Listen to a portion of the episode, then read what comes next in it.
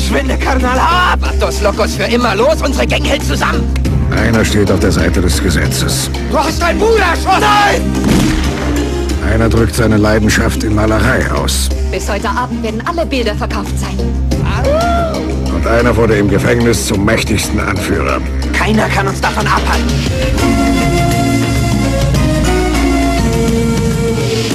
Blood in, blood out. Verschworen auf Leben und Tod. Uns bringt niemand auseinander.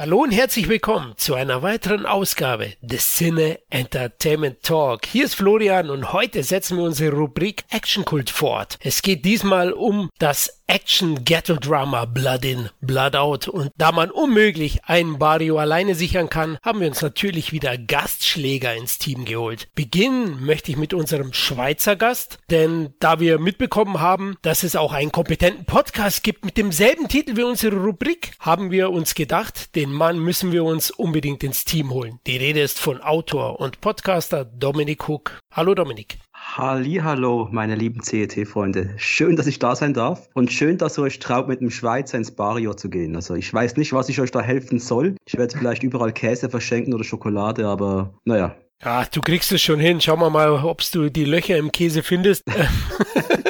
ja, freut uns auch riesig, dass du dir Zeit genommen hast für diese kleine Runde. Und ja, magst du dich mal kurz vorstellen, dich und deinen Podcast? Sehr, sehr gerne. Also ja, mein Name ist Dominik Hug. Ich habe das Glück gehabt, dass ich mit dem guten Sergei Biakov vor bald zwei Jahren zuerst mal Fratzengeballer gestartet habe und äh, dann äh, vor einem halben Jahr das Gefühl gehabt habe, ich will mich, ich will mich selbst verwirklichen und habe meinen eigenen Podcast Action Cult gestartet. Ich habe nicht beim CET abgeschaut mit diesem Titel, muss ich noch ganz, ganz schwer betonen. Ich schreibe aber seit 2011 oder 12 für das Schweizer Kultmagazin kult.ch und habe gedacht, ja, ich schreibe da über Actionfilme, jetzt möchte ich über Actionfilme reden, macht irgendwie Sinn, wenn ich das Actionkult nenne. Und das ist die ganze Geschichte. Momentan habe ich sechs Episoden draußen und äh, wirklich viele, viele mehr in Planung, die auch all die Herren in dieser Runde vielleicht mal betreffen könnte. Wer weiß. Sehr schön. Ich, ich wollte jetzt eh kontern. Actionkult haben wir doch alle von der Fox DVD-Reihe natürlich den Begriff. Da ist mit C geschrieben, da ist mit C geschrieben.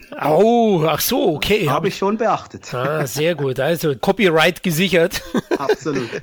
Guter Mann, ich merke schon, da haben wir einen absoluten Profi hier. Ja, der zweite Gastkabron ist unser Freund des Hauses, Hollywood-Türke, Murat Ünal. Hallo Murat. Hallo ihr Lieben, könnt ihr mich gut hören? Perfekt hören wir dich, na? Alles klar bei dir? Wie schaut's denn aus mit neuen Projekten? Ich warte. Ja, du, ich bin an Hollywood Türke 2 dran äh, und alles andere, was davor noch kommen könnte. Aber Hollywood Türke 2 wäre natürlich schön äh, zu machen. Die Leute fragen danach. Ich habe das Drehbuch fertig, die erste Fassung und muss jetzt nur noch mich um die Finanzierung kümmern, Investoren finden und die äh, Lust aufs glamouröse Filmbusiness haben mit roten Teppich und großen Stars. Äh, dann schicke ich sie nach Hollywood und dann hoffentlich können wir dann Hollywood Türke 2 machen. Aber ich freue mich erstmal wieder bei euch als Gast dabei sein zu dürfen, meinen deutschen Lieblingspodcast, äh, ohne die beiden anderen Podcaster hier äh, klein zu machen. Aber ihr seid ja nicht ohne Grund hier. Es ist wirklich der Podcast, der einfach am meisten Spaß macht in dieser Gruppe. Und ich habe es ja schon mal gesagt, äh, ihr habt mehr Ahnung von Filmen als die meisten Filmschaffenden in Deutschland. Und dazu stehe ich auch vor jedem Filmschaffenden. oh Scheiße, hey, jetzt hast du mir so den, den, ich wollte schon sagen, den allerwertesten gepudert. Passend zum Thema, ey, das tut richtig gut. Vielen lieben Dank, Murat, für die warmen Worte. Ja, vervollständigt wird unser Chicano-Quartett von meinem CT-Bruder Tom. Hey Tom. Hey mein lieber Kanal. Na, alles anal? Selbstverständlich erstmal, ich verstehe die Frage nicht. Ja, alles super, du weißt, das Leben eine ewige Achterbahn, aber ich bin ja immer schön angeschnallt, deswegen laufen die Runden zum Glück immer äh, zu meinen Gunsten. Alles gut. Sehr schön, sehr schön. Habe ich jetzt auch irgendwas, was habe ich, ja, okay, lassen wir es. ich wollte einfach nur reimen und ich war noch nie so der Du, Beste. mein Leben ist ein offenes Buch, ob jetzt oder danach, ich erzähle dir alles, mein Freund. Okay, Was ja. schreibt sich auf Karnal? ja Ich hätte ja vielleicht eher Kajal gesagt, aber da merkt man wieder, aus welcher Ecke ich mich da bewege. ja, und ich mich auch, Leute. Ich Ja, geb's zu. Ich glaube, wir treffen uns aber irgendwann auf, ein, auf jeden Fall Fall mal. In einem Anna. Äh, vergiss es. In einem anderen Kanal. ja, genau. Ich wollte gerade sagen, eigentlich lädt man mich wenigstens auf ein Date vorher ein, aber gut. Oh Gott. Für dich, Florian, für dich. Nicht im Knast, mein Freund. Und heute wirst du eingesperrt. Ja, dann lasst uns loslegen. Wir sind schon irgendwie im Thema, auch wenn es sich nicht so anhört, liebe Hörer und Hörerinnen. Ja, wann habt ihr das erste Mal Blood in Blood Out gesehen oder wann seid ihr mit dem Film in Berührung gekommen? Dominik, Kino, Videothek oder TV? Nee, äh, Videothek. Äh, das war aber so, der Trailer zu Blood In, Blood Out war auf irgendeiner anderen VHS drauf. Und der Trailer, der ist immer noch, hey, in den 90er Jahren gab es die geilsten Filmtrailer. Die haben da ein Musikstück aus äh, Rain Man genommen, Leaving Walbrook, haben das unterlegt mit Bildern halt aus dem Film, einem guten Voice-Over. Und das ist einfach immer noch einer der geilsten Trailer, den es gibt. Leute, schaut auf YouTube, geht dahin, Blood In, Blood Out Trailer und habt Spaß. Du willst den Film danach sehen. Auch wenn einige Szenen in diesem Trailer nie im Film vorgekommen sind. Komisch. Murat, auch den Trailer gesehen? Ja, ich habe ihn äh, auf meiner damals noch für viel Geld in D-Mark gekaufte DVD, die ich immer noch habe, drauf und es ist wirklich ein Hammer-Trailer mit dieser tiefen äh, Trailerstimme aus Amerika, wo, wo jeder Beipackzettel von einem Medikament auch geil klingt, wenn der Typ dieses vorliest.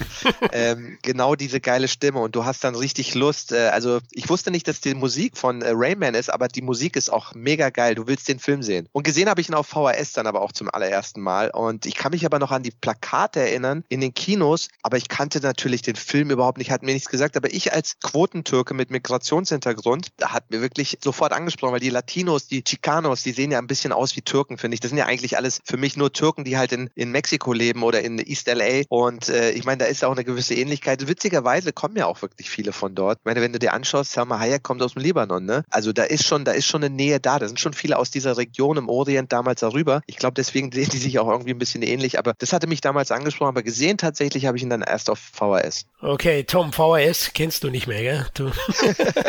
Dass du das immer sagst, sind wir nicht, ich bin 86er Baujahr, du Schweinehund.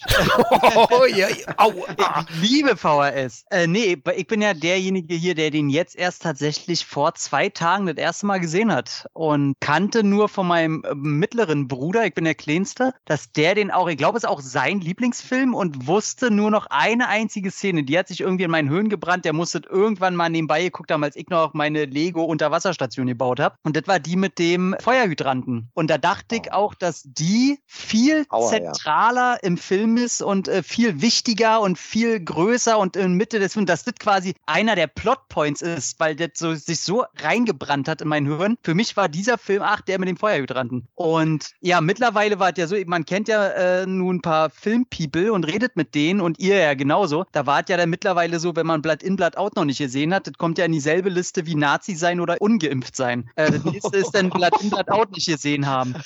Und äh, da wird man einfach im realen Leben äh, entfreundet, wenn man das laut ausspricht, was bei den anderen beiden Sachen auf jeden Fall auch die richtige Entscheidung ist. Und ja, demzufolge habe ich mir den jetzt das erste Mal angucken äh, dürfen und genießen dürfen. So viel darf man ja schon mal vorausschicken. Ja, früher äh, zur Videothekenzeit haben wir es noch so gemacht, wenn jemand gewisse Filme nicht kannte, na, da hat man ihn ab in die Familienvideothek geschickt. Ja. Also Karte genommen und gesagt, darüber, hol dir zwei Disney-Titel. Gut, heute schauen die auch ein bisschen anders aus, zumal Blood in, Blood out ja über Disney vertrieben wurde. Ich habe den tatsächlich im Kino gesehen, 93, völlig unvoreingenommen. Ich habe weder einen Trailer gesehen noch irgendwas. Der lief ja im Mai, 27. Mai 93 eben hier. Davor war ja die Welle mit Ghetto-Gang-Filmen wie Boys in the Hood, Menace to Society. Also da waren einige Titel und äh, da war man einfach heiß auf Blood in, Blood out. Wobei Menace to Society in Deutschland erst 94 lief, stimmt, äh, Januar 94, genau. Double Feature damals im Kino, jetzt schweife ich ab. Menace to Society und True Romance. Boah. Oh, geil. Sowas gibt's heute nicht mehr, Leute. so ein Double Feature. ja, da wird's heute manche, ich glaube, manche würden heulend rausrennen, ne? Also. Immer noch Christopher Walkens beste Szene aus allen Filmen. Absolut. Ja, das ist Absolut. einer seiner besten, stimmt, ja. Absolut, ja. Wobei, wenn er bei einer Pulp Fiction, wo die Uhr herkommt, erklärt es auch ganz gut. Das stimmt. Aber eben im Kino gesehen, Blood in Blood Out und hab dann Freunden auch gesagt, hey, wenn der auf Video kommt in vier Jahren, dann schaut ihn euch an. Damals gab es ja noch längere Fenster, hatte nur 15.000 Zuschauer in Deutschland. Also ich war auch im Kino einer von fünf. Das war ein Riesensaal im Matheser, weiß ich nicht, 600 Leute oder der ungefähr 600, 700 passen da rein. Also man war praktisch alleine und der Film hat einen gefesselt. Aber da kommen wir ja noch dazu. Gut, ja, wollen wir mal einsteigen, am besten ein bisschen so mit der Entwicklung des Films, oder? Gerne. Wie es dazu kam, ja, Murat, zu Beginn, Mitte der 80er Jahre, war ja zunächst Harold Becker an dem Film beteiligt und hat daran gewerkelt. Äh, der gute Mann ist Regisseur und hat Filme gemacht wie Sea of Love oder Die Kadetten vom Bunkerhill mit Tom Cruise. Aber das ist nichts geworden und dann kam Murat Teller Hackford ins Spiel. Ja, einer meiner absoluten Lieblingsregisseure und soweit ich weiß, äh, eben der Regisseur von unter anderem äh, Ein Offizier und ein Gentleman, im Auftrag des Teufels zu Loris Claiborne, so und noch ein paar andere tolle Filme. Ray hat er auch gemacht, den Oscar, da hat äh, ja den Jamie Foxx da gewonnen. Und der hatte nämlich mit Paramount damals zusammengearbeitet. Unter anderem war da eben Katzenberg noch Chef von Paramount oder Mitchef mit Michael Eisner. Und da hat er ja eben einige Filme eben äh, für Paramount rausgebracht. Unter anderem eben auch diesen ähm,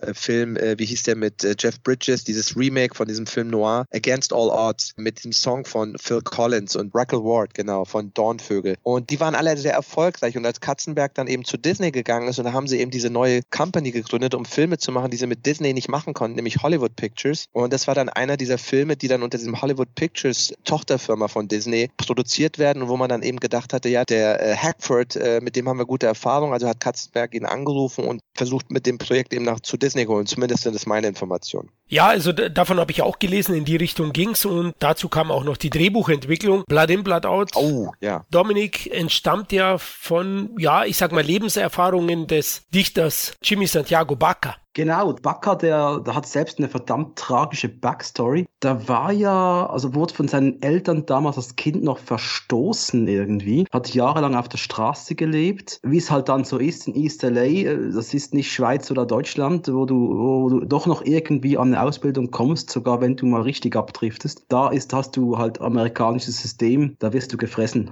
halt von der Straße. Und bei ihm war es halt einfach so, war dann über sechs Jahre im Knast wegen Drogenhandel. Und ganz ehrlich, irgendwo musst du deinen Brötchen Brötchen verdienen und über die Runden kommen. Das, das willst du machen. Hat aber im Knast, war glaube sogar ein Einzelhaft, habe ich mal gelesen, äh, hat da sich selbst quasi Lesen und Schreiben beigebracht und äh, hat angefangen zu schreiben. Er wurde quasi zum Poet, zum äh, Chicano-Poet irgendwie, hat ein paar Dinger rausgelassen, ein Buch, ein paar Artikel und wurde dann so irgendwie wohl, vielleicht sogar von Taylor Hackford selbst entdeckt und äh, wurde beauftragt, auch das Drehbuch für Blood in Blood Out zu schreiben. Er hat es aber nicht alleine gemacht. Er hat noch äh, Ross Thomas äh, dabei gehabt und ich glaube sogar noch einen anderen Schreiber, der wohl noch geschaut hat, dass das alles, ja, da hat er keine Erfahrung gehabt in diesem Sinne. Und das Schöne war, Bakker war ja selbst auch als Darsteller tätig hier bei Blood Das finde ich richtig geil. Ja, da, da würde ich ganz kurz mal eingrätschen, mein lieber Dominik. Das ist absolut Gerne. richtig. Was mich fasziniert hatte, dass Ross Thomas eigentlich die Story, also da steht ja auch den Story by Credit, das heißt jemand, der die Geschichte ursprünglich gedacht hat. Es war mir jetzt gar nicht bewusst, erst als ich das nochmal gesehen hatte, habe ich natürlich geschaut, wer ist es und der war bekannt eigentlich für Romane. Der hat irgendwie über 25 politische Thriller und politische Romane rausgebracht. Also wo man sich auch denkt, so das, das kommt gar nicht unbedingt aus dem Milieu, aber das erklärt, wenn wir später über die Geschichte reden, auch warum das so ein kluges und intelligentes und verzwicktes und vertwistetes Drehbuch ist, weil er ja sehr, sehr viele äh, Ebenen und Zeitebenen und so sind. Und dann hat es aber praktisch diese Entwicklung, ja, du hast ja gesagt, Florian, dass es von Becker ursprünglich dann zu, zu Hackford überging. Und der hat dann eben Jimmy Santiago Baca schon gekannt, seine, seine Poesie und seine, seine ganzen Gedichte und hat gesagt, ich brauche dich, wenn ich diesen Film machen will, weil ich bin kein Latino, ich bin kein Chicano, ich brauche jemanden, der das kennt und ich habe deine Sachen gelesen und du bist diese Stimme, die ich brauche. Und, und der hat ihn dazugeholt mit Floyd Matrax, der witzigerweise bei American Me, dem Edward James Olmos äh, Pendant mit einer sehr ähnlichen Story, der ein Jahr vorher rauskam, mitgemacht dort und auch mitgeschrieben. Und vielleicht deswegen hat es auch so ein paar Ähnlichkeiten. Und dann gab es noch den Jeremy Jacone, glaube ich, der mir auch nicht so wirklich bekannt war, der aber auch einige bekannte Filme als Drehbuchautor geschrieben hat. Aber das war eine interessante Entwicklungsgeschichte, auch wie das Drehbuch dann entstanden ist. Definitiv. Und Hackford hat ja auch so ein bisschen Hintergrund, ist in Kalifornien aufgewachsen und hatte Chicano-Freunde und kann viel dieser Kultur abgewinnen. Zuvor war er ja Produzent von La Bamba, den ich auch sehr mag.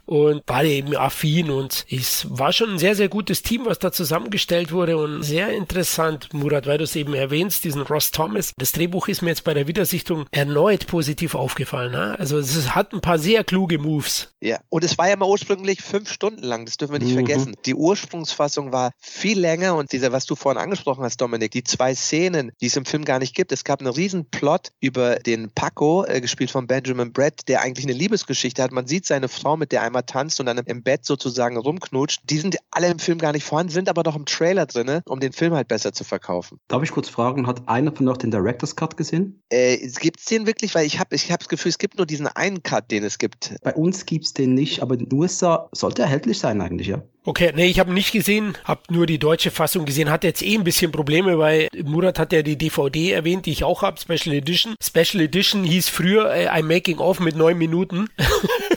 Und äh, 4 zu 3 übrigens. 4 zu 3. Fuck. Ich dachte, mein Fernseher ist im Arsch. Also die Special Edition habe ich auch komischerweise, habe ich nicht das Gefühl, dass der 4 zu 3 war, müsste ich nochmal schauen. Ich dachte, er ist schon so im, im Widescreen-Format. Aber das Witzige ist, kleine Side Note, ich bin ja ein mega Fan von Taylor Hackfords Audiokommentaren. Er ist einer der besten Audiokommentarerzähler neben Paul Verhoeven und komischerweise Uwe Boll, der auch wirklich, wirklich spannende Audiokommentare macht. Und das ist einer der wenigen Filme, der keinen Audiokommentar hat von ihm. Ist ganz komisch. Auch in den Staaten? Nee, nirgends. Es gibt keine Fassung äh, von dem Film, weil der eben, glaube ich, Disney, Disney ist da einfach leider, muss man sagen, zu corporate. Also hätten sie Ahnung von wirklich wertvollen Filmen, dann hätten sie auch natürlich von Hollywood Türke schon längst einen Audiokommentar erstellen lassen.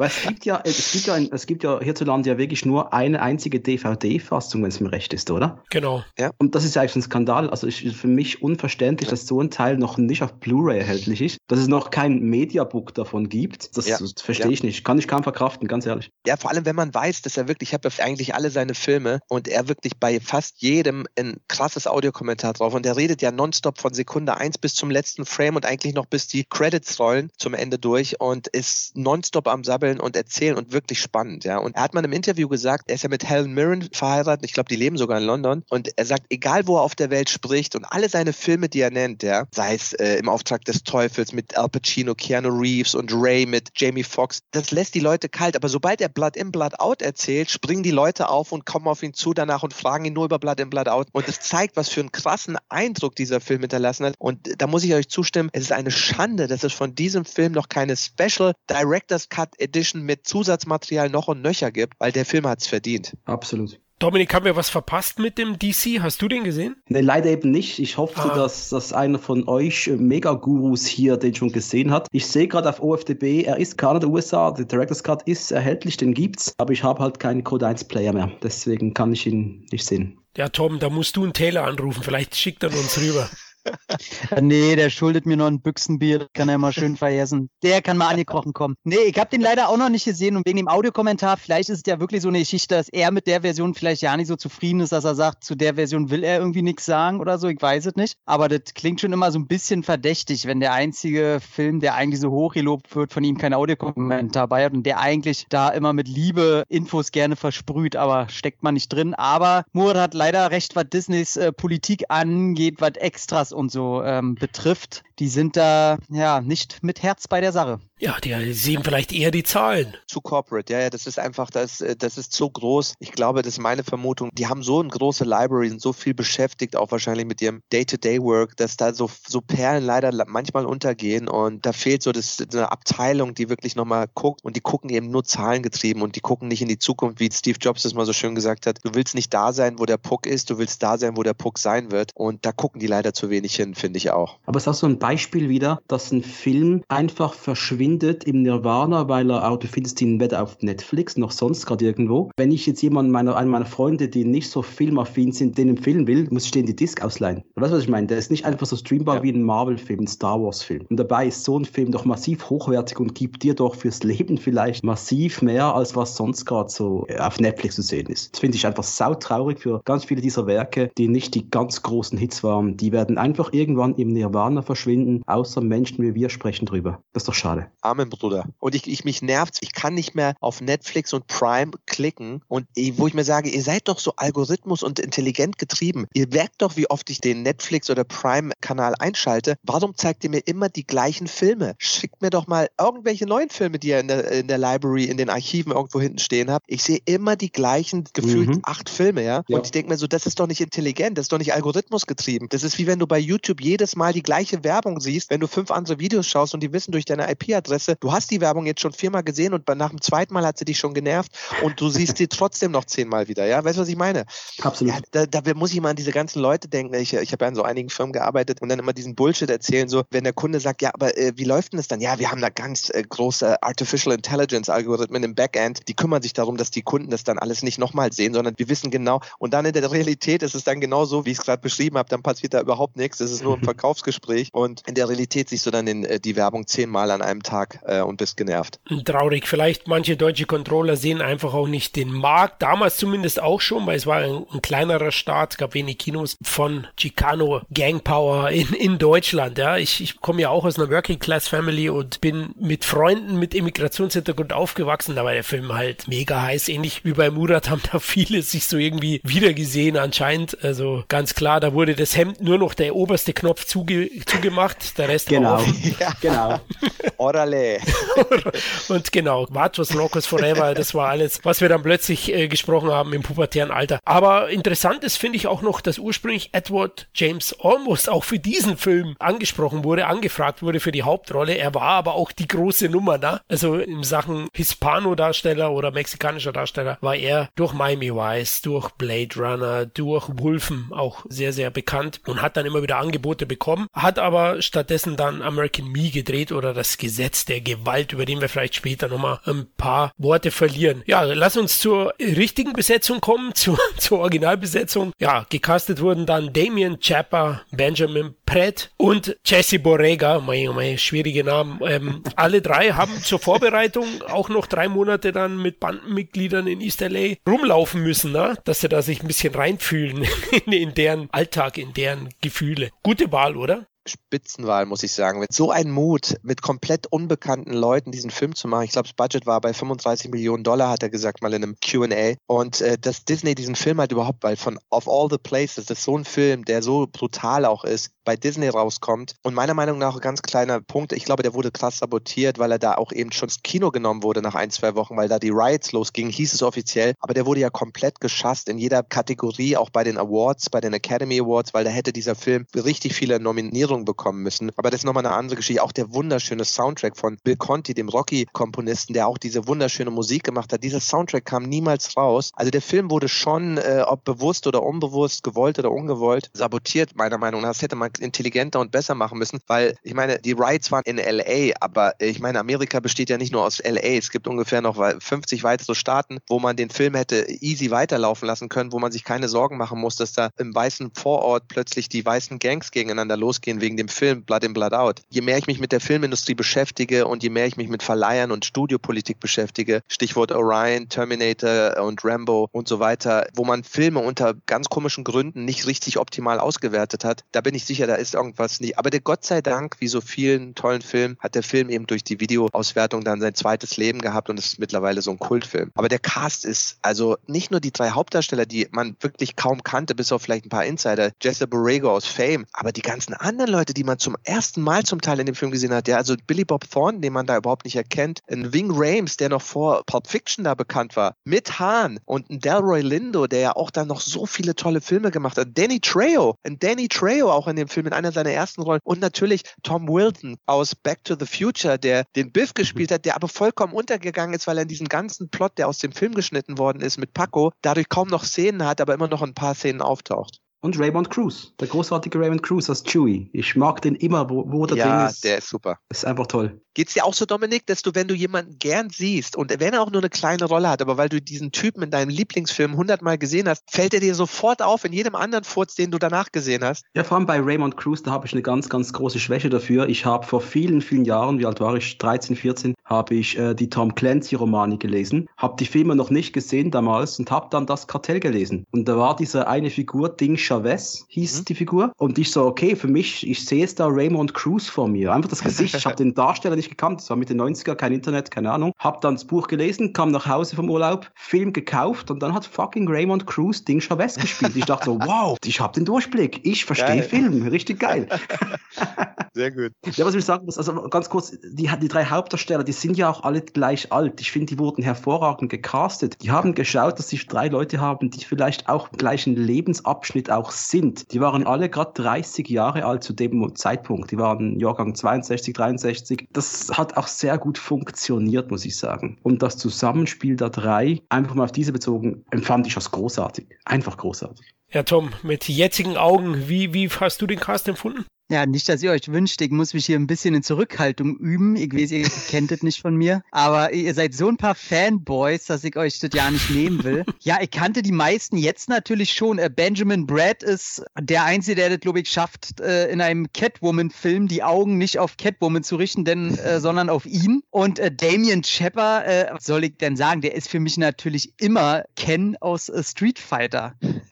Der höchst perfekt fehlbesetzte Ken aus Street Fighter nee, finde den aber auch irgendwie großartig, wenn er auch hier, äh, da kommen wir ja später nochmal zu, äh, ihn müssen wir ein bisschen diskutieren in dem Film, was ich auch sehr gerne mache. Aber andererseits, auch wenn das sich jetzt so negativ anhört, auch er ist perfekt besetzt für diesen Film, denn seine Rolle soll ja auch ein bisschen eine bestimmte Art ausdrücken mhm. und äh, auch vor allem optisch. Und da ist er perfekt besetzt. Und äh, sowieso alle, ich, ich habe keinen gefunden oder keinen Moment ja, wo ich gesagt habe, na, den haben sie jetzt aber auch bloß geholt, weil sein Vater mal in einem Mexikanerladen gearbeitet hat. Ähm, das war alles perfekt. Die haben da drin gehabt. Man merkt, dass die sich damit identifizieren können. Und es wird eine Freude sein, da mal irgendwelche Extras durchzuforsten, um wirklich zu gucken, inwiefern haben die das wirklich im Blut und wie viel ist da Schauspiel und äh, wie hängt das zusammen? Weil äh, der Dominik hat es schon angerissen. Dieser Film gibt einem was mit. Und dieser Film ist einer der wenigen Filme, die man so hat, so ein unter 50, sag ich mal, den guckt man und das ist äh, nicht ein Film, sondern ein Lebensgefühl, was da einem schenkt. Und dafür muss man schon perfektes Casting auch bieten, damit man da eben keine Schauspieler sieht, sondern die Figuren. Und da haben die alle abgeliefert. Da gibt es überhaupt gar nichts zu bringen oder negativ zu gutieren. Das ist äh, ganz groß, was da geleistet wurde. Das ist für mich wirklich auch, muss ich sagen, wirklich vor allem die Leistung von Taylor Hackford, der wirklich es witzigerweise als weißer Anglo den besten Latino-Chicano-Film gemacht hat, den ich je gesehen habe, weil er diese Kultur halt auch so sehr liebt und er hat ja auch selber in Bolivien gelebt, er hatte nur Chicano-Freunde, hat er auch schon öfters gesagt, aber er hat auch gewusst, er braucht diese Leute in seinem kreativen Team, deswegen so ein Jimmy Santiago Baca und so, um die Leute gut zu besetzen. Und das ist einer der wenigen, die diese Extra-Mile gehen, der ist für mich so in der Kategorie wie ein Stanley Kubrick, diese Leute gibt es nicht mehr. Oder die sterben aus, sind Leute, die wirklich absolute Nobodies besetzen und nicht auf Nummer sicher gehen, wie die Agencies, die immer so, ach, dann nimm doch den und den weißen Schau, der, den Star und den Star. Nee, die gucken einfach und denken einerseits, sind es Leute, die mein Publikum neu entdecken müssen, genauso wie ich diese Figur neu entdecke? Oder was glaubst du, wie sich's anfühlt, wenn du einen etablierten Star nimmst in dieser Rolle? Du nimmst immer den Ballast dieses Stars mit, den er in seinen ganzen anderen Filmen gemacht hat und denkst immer an diesen Star. Aber du kannst die Figur, den Charakter nicht mit unbedarften Augen entdecken. Und das ist wirklich so wie Stanley Kubrick dann den berühmten Vincent D'Onofrio besetzt hat. Für mich auch so, das machen nur ganz wenige Regisseure, die diese Eier haben, sage ich mal. Ja, nicht, dass Frauen nicht auch Eier haben können, also Frauenregisseure, aber Kreative, die sagen, das ist der beste Mensch für den Part, unabhängig jetzt von Star oder nicht Star. Und dazu brauchst du diese Künstler und diese Regisseure, die meiner Meinung nach A nicht mehr gewollt werden in Hollywood. Man will da nur noch Ja-Sager. Und man sieht ja das Oeuvre von Hackford. Ich meine, welche Stars der alle hervorproduziert hat, ja, welche Oscar-Leistungen der herausgebracht hat, wie viele Leute in seinen Filmen Oscar-Nominierungen oder Oscars bekommen haben. Ja, eine Charlie Theron hatte ich vorhin erwähnt in Auftrag des Teufels. Das war ihr Durchbruch, das war ihre erste Rolle. Und heute ist sie ein Weltstar. Aber er hatte schon immer diesen Blick, ja. Und ich meine, man kann sagen, eine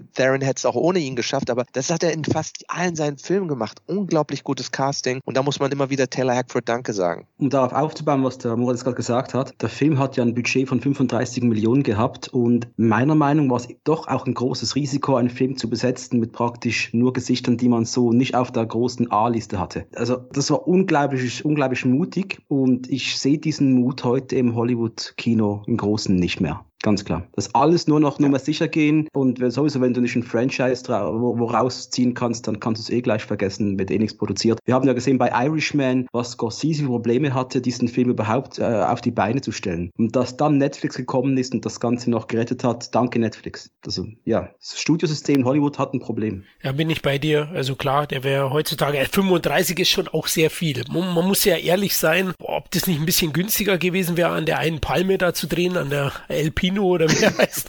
Aber für einen Fünf-Stunden-Film, ne? Du darfst nicht vergessen, klar, die haben klar. fünf Stunden, die haben eigentlich zwei Filme zum Preis von einem ja. gemacht. Und die haben verdammt lange gedreht, oder? Habe ich mal gedacht. Die haben richtig lange gedreht. Habe ich irgendwann Klar, wenn du fünf Stunden drehst und beim Hollywood-Plan, dann, dann, dann, sagen wir mal anderthalb, zweieinhalb Minuten pro Drehtag, mehr drehst du ja nicht, oder hast du damals nicht gedreht, auch noch auf Film richtig original, dann hast du extrem lange Dreharbeiten und die haben eigentlich zwei Filme gedreht, aus denen am Ende ja nur einer geworden ist, aber das darf man nicht vergessen. Ja, in den 80ern wäre vielleicht das Brad Pack besetzt worden. Ralph Macchio als Maler, vielleicht Tom Cruise als, nee, Sean Penn als, als die Chapper-Rolle vielleicht, ja, wer weiß. Da waren sie auch noch nicht so bekannt, da wäre es ein bisschen Risiko gewesen, aber später nicht bezahlbar. Aber bin ich ganz bei euch, tolle Besetzung, macht den Film irgendwie heute noch sehenswerter, weil er, weil er so viele mutige Entscheidungen dahinter stecken und äh, ein gewisses Wagnis. Und es geht ja voll auf über die Jahre. Es ist immer bitter, ich kenne auch den einen oder anderen Branche, ich sage auch mal, Florian, hör mir damit auf, dass ich 20 Jahre danach dann irgendwie einen Ruhm bekomme. Scheiße, ich habe 20 Jahre davor Scheiße gefressen, weil der Film kein Hit war.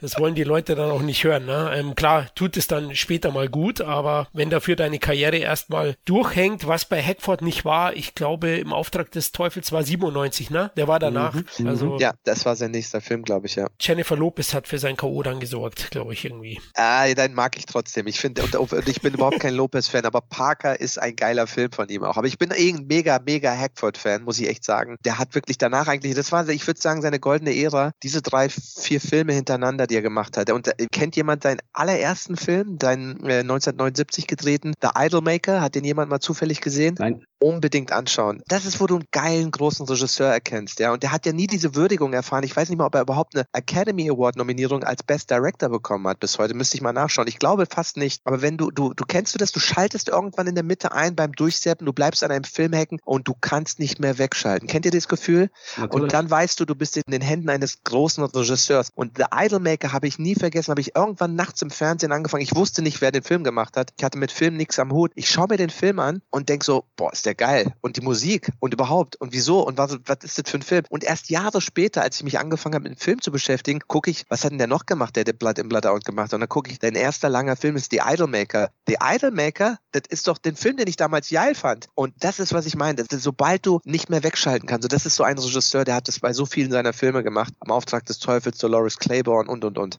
Genau richtig. Also er ist, er ist ein guter, keine Frage, er hat keine große Vita, aber doch schon einige Perlen drin, da gebe ich dir auch recht. Ja, äh, dann kam es kurz danach, nach den Dreharbeiten kam es natürlich zur Veröffentlichung. Bruder, du hast es schon angeschnitten, es gibt einige Gerüchte, warum der Film dann eher klein gestartet worden ist. Disney verkauft es immer so wegen den Unruhen in LA zu der Zeit und der kontroversen Botschaft, die auch American Me versprüht hat. Das ist ja der Film von Edward James Olmos, der ein Jahr zuvor, also 92 rauskam, hat man das Ganze dann immer immer wieder auch nach hinten verschoben, hat den Titel sogar geändert, ne? Stimmt, zu Bound by Honor anstatt Blood in Blood Out oder mhm. Sangre por Sangre, stimmt. Genau, ich will auch eine Sangria, wollte ich gerade sagen. Sangre, Mann, oh Mann, ich habe hier einen Muttersprachler, einen spanischen Muttersprachler habe ich.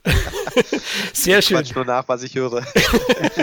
Sehr gut. Ja, und den Titel hat man angeblich auch relativ kurzfristig geändert. Manche Trailer in den USA liefen unter Blood in Blood Out und manche sagen, ja, ich wusste gar nicht, dass der läuft. Da lief äh, dann Bound by Honor und ich wollte aber Blood in Blood Out sehen, bin da nicht reingegangen. Also so ein paar Sachen habe ich gelesen, klingt teilweise ein bisschen wüst und wild. Letztlich hat aber Disney ihn auch nicht groß gestartet, sondern nur in 391 Kinos, was auch damals schon wenig war. Dort lief er aber anständig, aber sie haben ihn dann wieder rausgenommen, ne Murat? Ja, absolut. Man hat ihn relativ schnell, weil dann diese Rides in, in Amerika losgingen, diese berühmten Rides mit dem Rodney King, wo dann plötzlich diese Unruhen, diese Rassenunruhen in Amerika gestartet haben und man hat das Gefühl gehabt, es geht ja eigentlich hier um Latino-Gangs, aber dass dann eben äh, diese Rassenunruhen nur angefeuert angefeuert werden. Aber der Film hat ja eigentlich ein ganz klares Statement. Man müsste hier wirklich sagen, haben Sie sich den Film überhaupt angeschaut? Ja, er ist sehr gewalttätig, aber er hat ja eine ganz klare Haltung zu diesem ganzen Thema und äh, eigentlich eine sehr positive Haltung, warum das alles nicht so gut ist und so. Und das ist ja eigentlich ein sehr tragischer Film. Der glorifiziert das meines Erachtens ja überhaupt nicht. Auch wenn wenn wir alle das cool fanden, wie die rumlaufen, wie jede Subkultur eben cool ist, wenn man jung ist, ja. Aber es war ja ein klares Statement dagegen. Und so wie du es gesagt hast, solche kurzfristigen Änderungen, Titel, das dann wieder zur Irritation führt, so dass die Leute, die über Awareness hatten, über einen Film, der dann rauskommt und dann warten sie auf diesen Titel, aber der kommt gar nicht raus, weil der Film heißt plötzlich anders. All das, das zeigt für mich, dass das Marketing und die Leute, ihr müsst eins bedenken. 1993, als, als Hollywood Pictures raus, also es waren ja diese zwei Touchstone Pictures und parallel hat man Hollywood Pictures aufgemacht, um andere Filme rauszubringen und unter dem Disney-Dach, die man mit Disney hätte nicht machen können, weil wir nicht familienfreundlich genug sind. So Pretty Woman mit einer Prostituierten, das hätte nicht einfach gepasst zum Disney-Label. Also hat man gesagt, wir machen das mit Touchstone Pictures und äh, Hollywood Pictures war das Konkurrenzlabel, weil die hatten zwei Produzenten, die so viele krasse Filme produziert haben, haben gesagt, okay, wir trennen die. Und man, man hat so das Gefühl, die wussten nichts mit den Filmen anzufangen vom Marketing beim Disney. Das ist so, weißt du, ja, wir, wir wissen, wie man animierte Filme rausbringt und so familienfreundliche Sachen, so drei Kinder und ein Baby, aber was, was sollen wir denn jetzt mit dem Film hier? Das ist doch irgendwie ganz schön brutal. Das wissen wir ja nicht, wie wir den vermarkten sollen, ne? mit unserer Erfahrung, haben wir gar keine Ahnung. Und so kommt es mir ein bisschen vor bei dem Film. Vor allem, ich meine, Pretty Woman ist ja noch halbwegs familienfreundlich, kann man fast sagen. Ist ja eine Cinderella-Story eigentlich süß verpackt und da passiert gar nicht so viel Schlimmes, aber Blood in, Blood out ist wirklich, kann man sagen, wirklich brutal. Äh, also der ist wirklich hart, aber gut. Und ich kann mir vorstellen, dass die überhaupt nicht wussten, wie man den Film überhaupt vermarktet, wie es leider so oft ist. Wer von euch sich an den Sony Leak erinnert, damals kurz bevor dieser Film veröffentlicht werden sollte, da haben sie doch äh, diese ganzen E-Mails rausgebracht. Da wurde ja gezeigt, wie schlecht und immer Copy-Paste-mäßig die Marketings, diese PowerPoint-Präsentation, einfach nur Copy-Paste von Film zu Film übernommen worden sind, weil die Marketingabteilung überhaupt keinen Bock hatten, sich da die Mühe zu machen, jeden Film einzeln irgendwie neu zu erdenken, auszudenken. Ja, und das, jeder, der ein Agenturgeschäft kennt, weiß auch, wie oft da nur geklaut und kopiert wird und äh, Copy-Paste-mäßig gearbeitet wird. Sich da hinzusetzen und sich die Mühe zu machen, wie bringen wir diesen Film ideal raus, ich glaube, das ist da voll in die Hose gegangen. Aber Gott sei Dank, der Film hat es überlebt.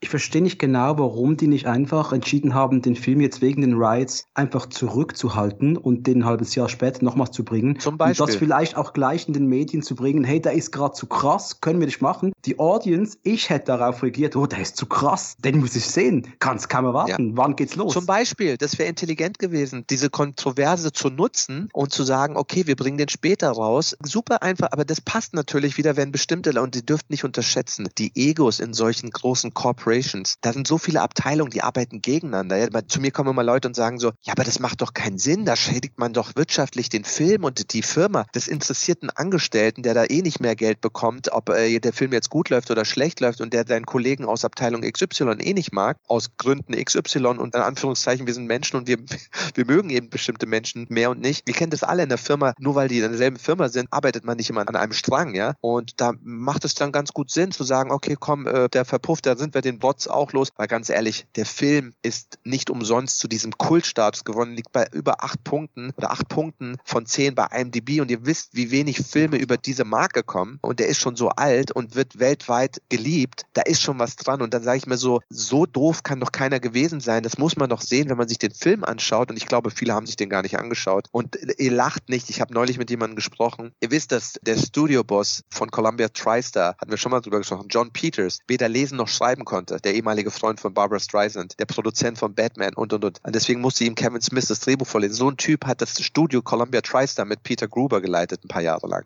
Also alles, was du dir nicht vorstellen kannst, ist möglich in Hollywood. Und deswegen würde es mich auch nicht hier wundern, dass der Film einfach so verschiedenen Faktoren zum Opfer gefallen ist, weil das, wie der rausgebracht worden ist, war unter aller Sau. Ja, zumindest hat's die äh, deutsche Film- und Medienbewertung anders gesehen in Wiesbaden. Ne? Murat, die haben das ja. Prädikat besonders wertvoll verteilt. Also immerhin, immerhin, die haben sich den dann scheinbar angeschaut. ja, zumindest, ja. Also das auf alle Fälle. Und am Ende hat er eben nur 4,4 Millionen Dollar in den USA eingespielt. Also wow. sehr, sehr wenig und ist später erst zum Kulttitel geworden. Wie siehst du es, Tom, dass der damals so verbraten wurde, klein gehalten vom Studio? Was denkst du, waren die Hintergründe? Ich überlege immer noch, ob das ein guter Witz wäre wäre, wenn man den als Prequel von Drei Männer und ein Baby verkauft hätte, wo Baby noch nicht dabei war. oh Gott, oh Gott. Latino, das Latino-Spin-Off. Ja.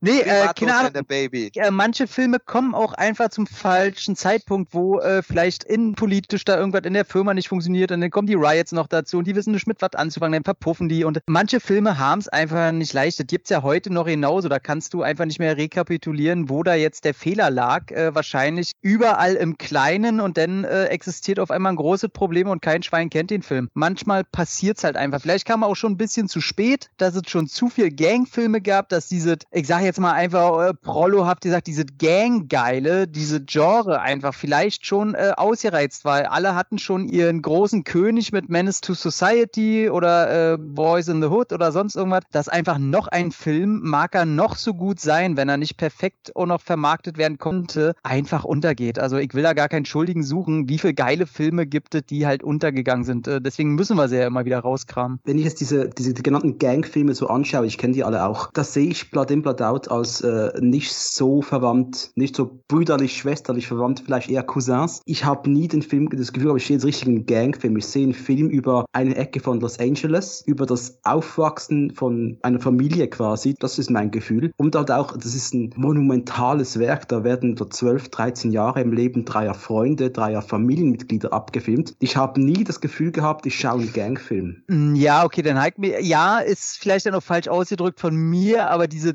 Sittenbild oder diese Zeitgeistbild von LA zu dieser Zeit, mhm. das wurde ja schon über Jahre hinweg mit Filmen torpediert. Sagen wir jetzt, äh, wir haben vorhin noch Colors, Farben der Gewalt ja. erwähnt und so eine Geschichten. Also es wurde halt schon niedergeschrieben und ob da jetzt nun noch eine Geschichte von erzählt wird, die Leute haben ja den Film nicht gesehen. Das ist ja nur die Außenwahrnehmung, die sie haben von, okay, da kommt wieder ein Film, wieder mit drei Leuten, wieder äh, wird LA hier als Schandfleck dargestellt. Internet, wie gesagt, ja, es in der Form noch nicht. Sag mal den Leuten oder zeig denen mal, du, das geht hier eigentlich noch um viel mehr. Ist denn äh, sehr schwer möglich gewesen. Zumal ich sagen muss, als, als Jugendlicher, ja, habe ich schon ein starkes Schubladendenken und das für mich war das schon der geile neue Gang-Movie, ja. Klar, du hast recht, es ist am Ende so eine Mischung aus authentischer Milieustudie, ja, East LA. Vorher Boys in the Hood waren wir in South Central, jetzt sind wir in East LA und eben schon auch mitreißendem Gangster-Drama in Richtung Scorsese, wie Murat schon erwähnt hat. Also der ist eine schöne Mischung aus beidem und sicherlich rein äh, in Ghetto-Gang-Movie zu kategorisieren ist falsch. Da gebe ich dir recht, aber auf den ersten Blick war es für mich auch so, so, so ein Gang-Movie. Wie war es bei dir, Murat? Ich bin da bei Dominik so. Das ist, der wurde leider auch wieder typisch dummes Marketing, muss man sagen, so ein bisschen so vermarktet auf dieser Schiene, aber das ist mit weitem Abstand der beste Film überhaupt aus dieser Kategorie und er ist weit mehr als so ein genannter Gang-Movie, weil A spielt er in der Vergangenheit, 1972 bis 1984 wird porträtiert. Die ganzen anderen Gangfilme, die sind mehr oder weniger in der Zeit genau gewesen, als sie rauskamen. Die waren sehr aktuell mit der ganzen Hip-Hop-Musik und so. Und Menace to Society ist, glaube ich, der nächstbeste Film in dieser Kategorie, der auch wirklich ein Meisterwerk ist von den damals 21-jährigen News-Brüdern. Aber dieser Film ist wirklich viel, viel mehr. Das ist wirklich ein Epos, was zufällig in der Latino, in der Chicano-Welt in East LA spielt. Aber du schaust den Film und ja, da sind Gangs involviert, aber du hast nie das Gefühl, darum geht es. Es geht wirklich um Familie, um Liebe, um Verrat. Es ist eigentlich wirklich so ein Balzac- oder Dostoevsky-Roman hineingepflanzt in East Los Angeles der 70er, 80er Jahre. Und da bin ich eher bei Dominik und da sieht man mal wieder, wie doof einfach das Marketing ist. Und deswegen bin ich ein großer Fan dafür. Du musst als Filmemacher sich ganz stark ins Marketing involvieren müssen. Du musst mitsprechen können, weil die Leute haben dort meistens keine Ahnung, was sie machen. Wenn sie nicht gerade eine Adam Sandler-Komödie äh, nach wirklich Schema F rausbringen, wo ein Film dem anderen gleicht, weil dieser Film bricht so viele Genres, der ist so vieles. Der ist ja, ist ein Gangdrama, aber er ist auch in gewisser Weise so ein, so, so ein Epos, ja, und so viel, viel, viel mehr noch, ja. Und dann ist ein Gefängnisfilm, auch der spielt ja einen Großteil im Gefängnis und super spannend, ja, also wirklich unglaublich. Äh,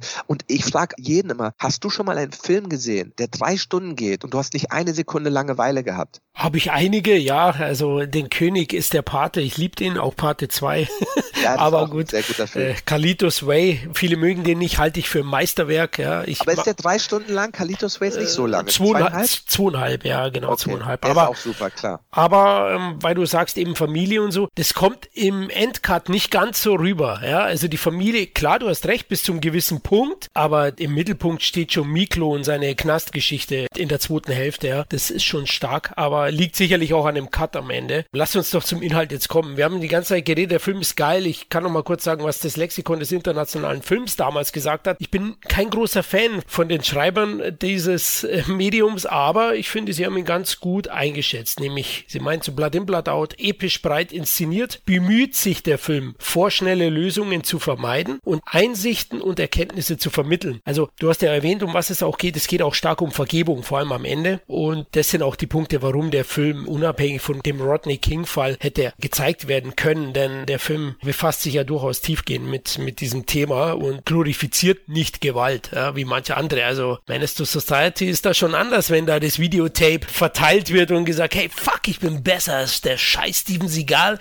äh, oh Dog. Ja, beginnen wir doch inhaltlich kurz erklärt eben, es geht um die drei Blutsbrüder. Ja, die sind in einem gewissen Punkt Punkt auch alle verwandt. Miklo, Paco und. Zwei sind Halbbrüder und der eine ist der Cousin, ne, der Miklo. Genau. Ja, genau, so ist es ja bei uns allen. Wir sind alle verwandt mit unseren Freunden. Nee, genau. So, so war's. Miklo, Paco und, oh Gott, ich habe den dritten vergessen. Cruz. Und Cruz, genau. Die Cruz Candelaria. Candela, mein Gott. Hör mal auf. Ja, ja. Ähm, wachsen in East LA auf ja, und versuchen da sich über Wasser zu halten. Cruz ist der talentierteste, der eigentlich die größte Zukunft vor sich hat. Als Maler gewinnt auch den ein oder anderen Preis und ein Stipendium. Paco ist eigentlich der Heißsporn, Benjamin Pratt, der eigentlich der erste Kandidat ist, der zukünftig in den Knast kommt und dann noch Miklo, das Halbblut äh, mit heller Haut, der immer wieder um Anerkennung kämpft bei seinen Verwandten Chicanos und äh, die drei eben beginnen eine King Gangkrieg mit den, wie heißen die, Free, Free, Free Amigos. Tres. Puntos. Tres Puntos mit den Free Amigos.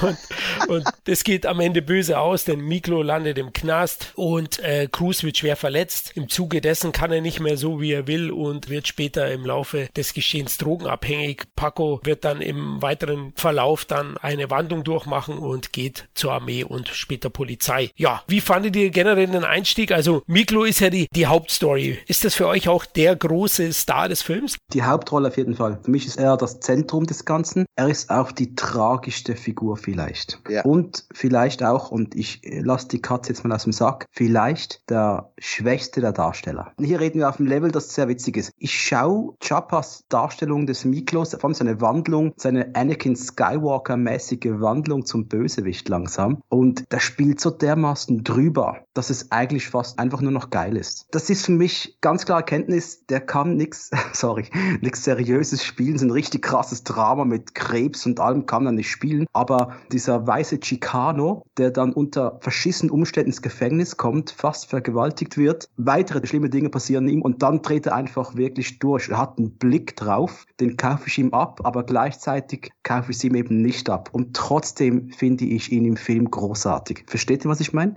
Bin voll bei dir. Er hat diese große Rolle, ja. Man darf ja nicht vergessen, David Chapper, er sagt es ja auch in dieser Dokumentation, er hat es mir auch mal selbst erzählt. Ich hatte das Glück, mal mit ihm darüber zu sprechen. Der Film war eigentlich fünf Stunden lang, hatten wir schon gesagt, und da wurden dann zwei Stunden rausgenommen mit Paco und so. Und er war eigentlich erst die vierte oder dritte Nummer im Cast. Er war gar nicht die Hauptfigur, die er dann geworden ist durch den neuen Schnitt, wo man sich dann viel mehr auf seine Geschichte im Knast konzentriert hat. Und ich finde auch, weil er war im Vergleich zu den anderen noch weniger erfahren, zu Jesse Borrego, der den Cruz spielt, den Maler und, und Benjamin Brett, der den Paco spielt, der dann zum Polizisten wird, er hatte noch im Vergleich zu den drei noch am wenigsten Erfahrung. Ge genau, er hatte ein Credit ein Jahr zuvor in Alarmstufe Rot an der Seite von Steven Seagal.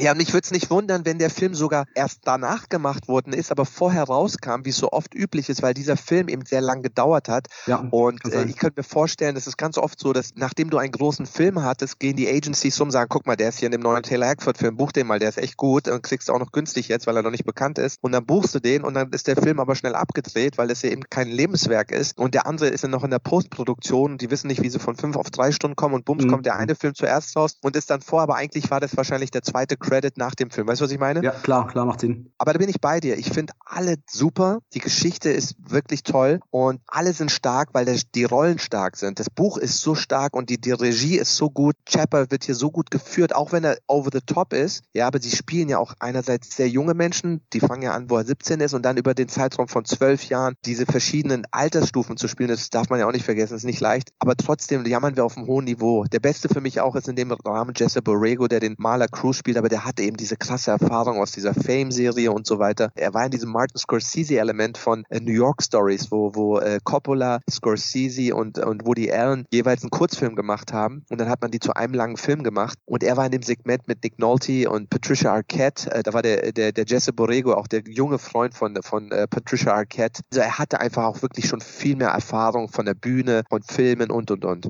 Er hat sicherlich auch wahrscheinlich am Ende die Rolle, die, die am meisten geläutert. Klar, alle vollziehen am Ende eine Wandlung, wobei äh, Miklo schon ziemlich schnell die Wandlung vollzieht, denn bereits zu Beginn kommt er frisch äh, aus, aus der Bewährung raus und ja, lässt sich dann auch schnell aufziehen von dem Heißborn Paco, da mal was gegen die Tres Puntos zu machen, weil die sprühen da irgendwas an den Zaun und da merkt man dann auch schon die Art und ich bin voll bei euch. Gesichtskirmes ist übertrieben, aber ich habe mir den jetzt gefühlt das 20. Mal gesehen und ich muss auch sagen, hin und wieder stört schon, weil er hat auch zwei, drei ruhige Dialoge, ruhige Elemente und dann verdreht er auch schon die Augen und hebt den Finger mit einer dermaßen Vehemenz, dass du dir denkst, was erzählt der da gerade, ja. Also man kann froh sein, dass Hackford dabei war. Das sage ich gleich, weil der hat den bestimmt auch ein bisschen gezügelt.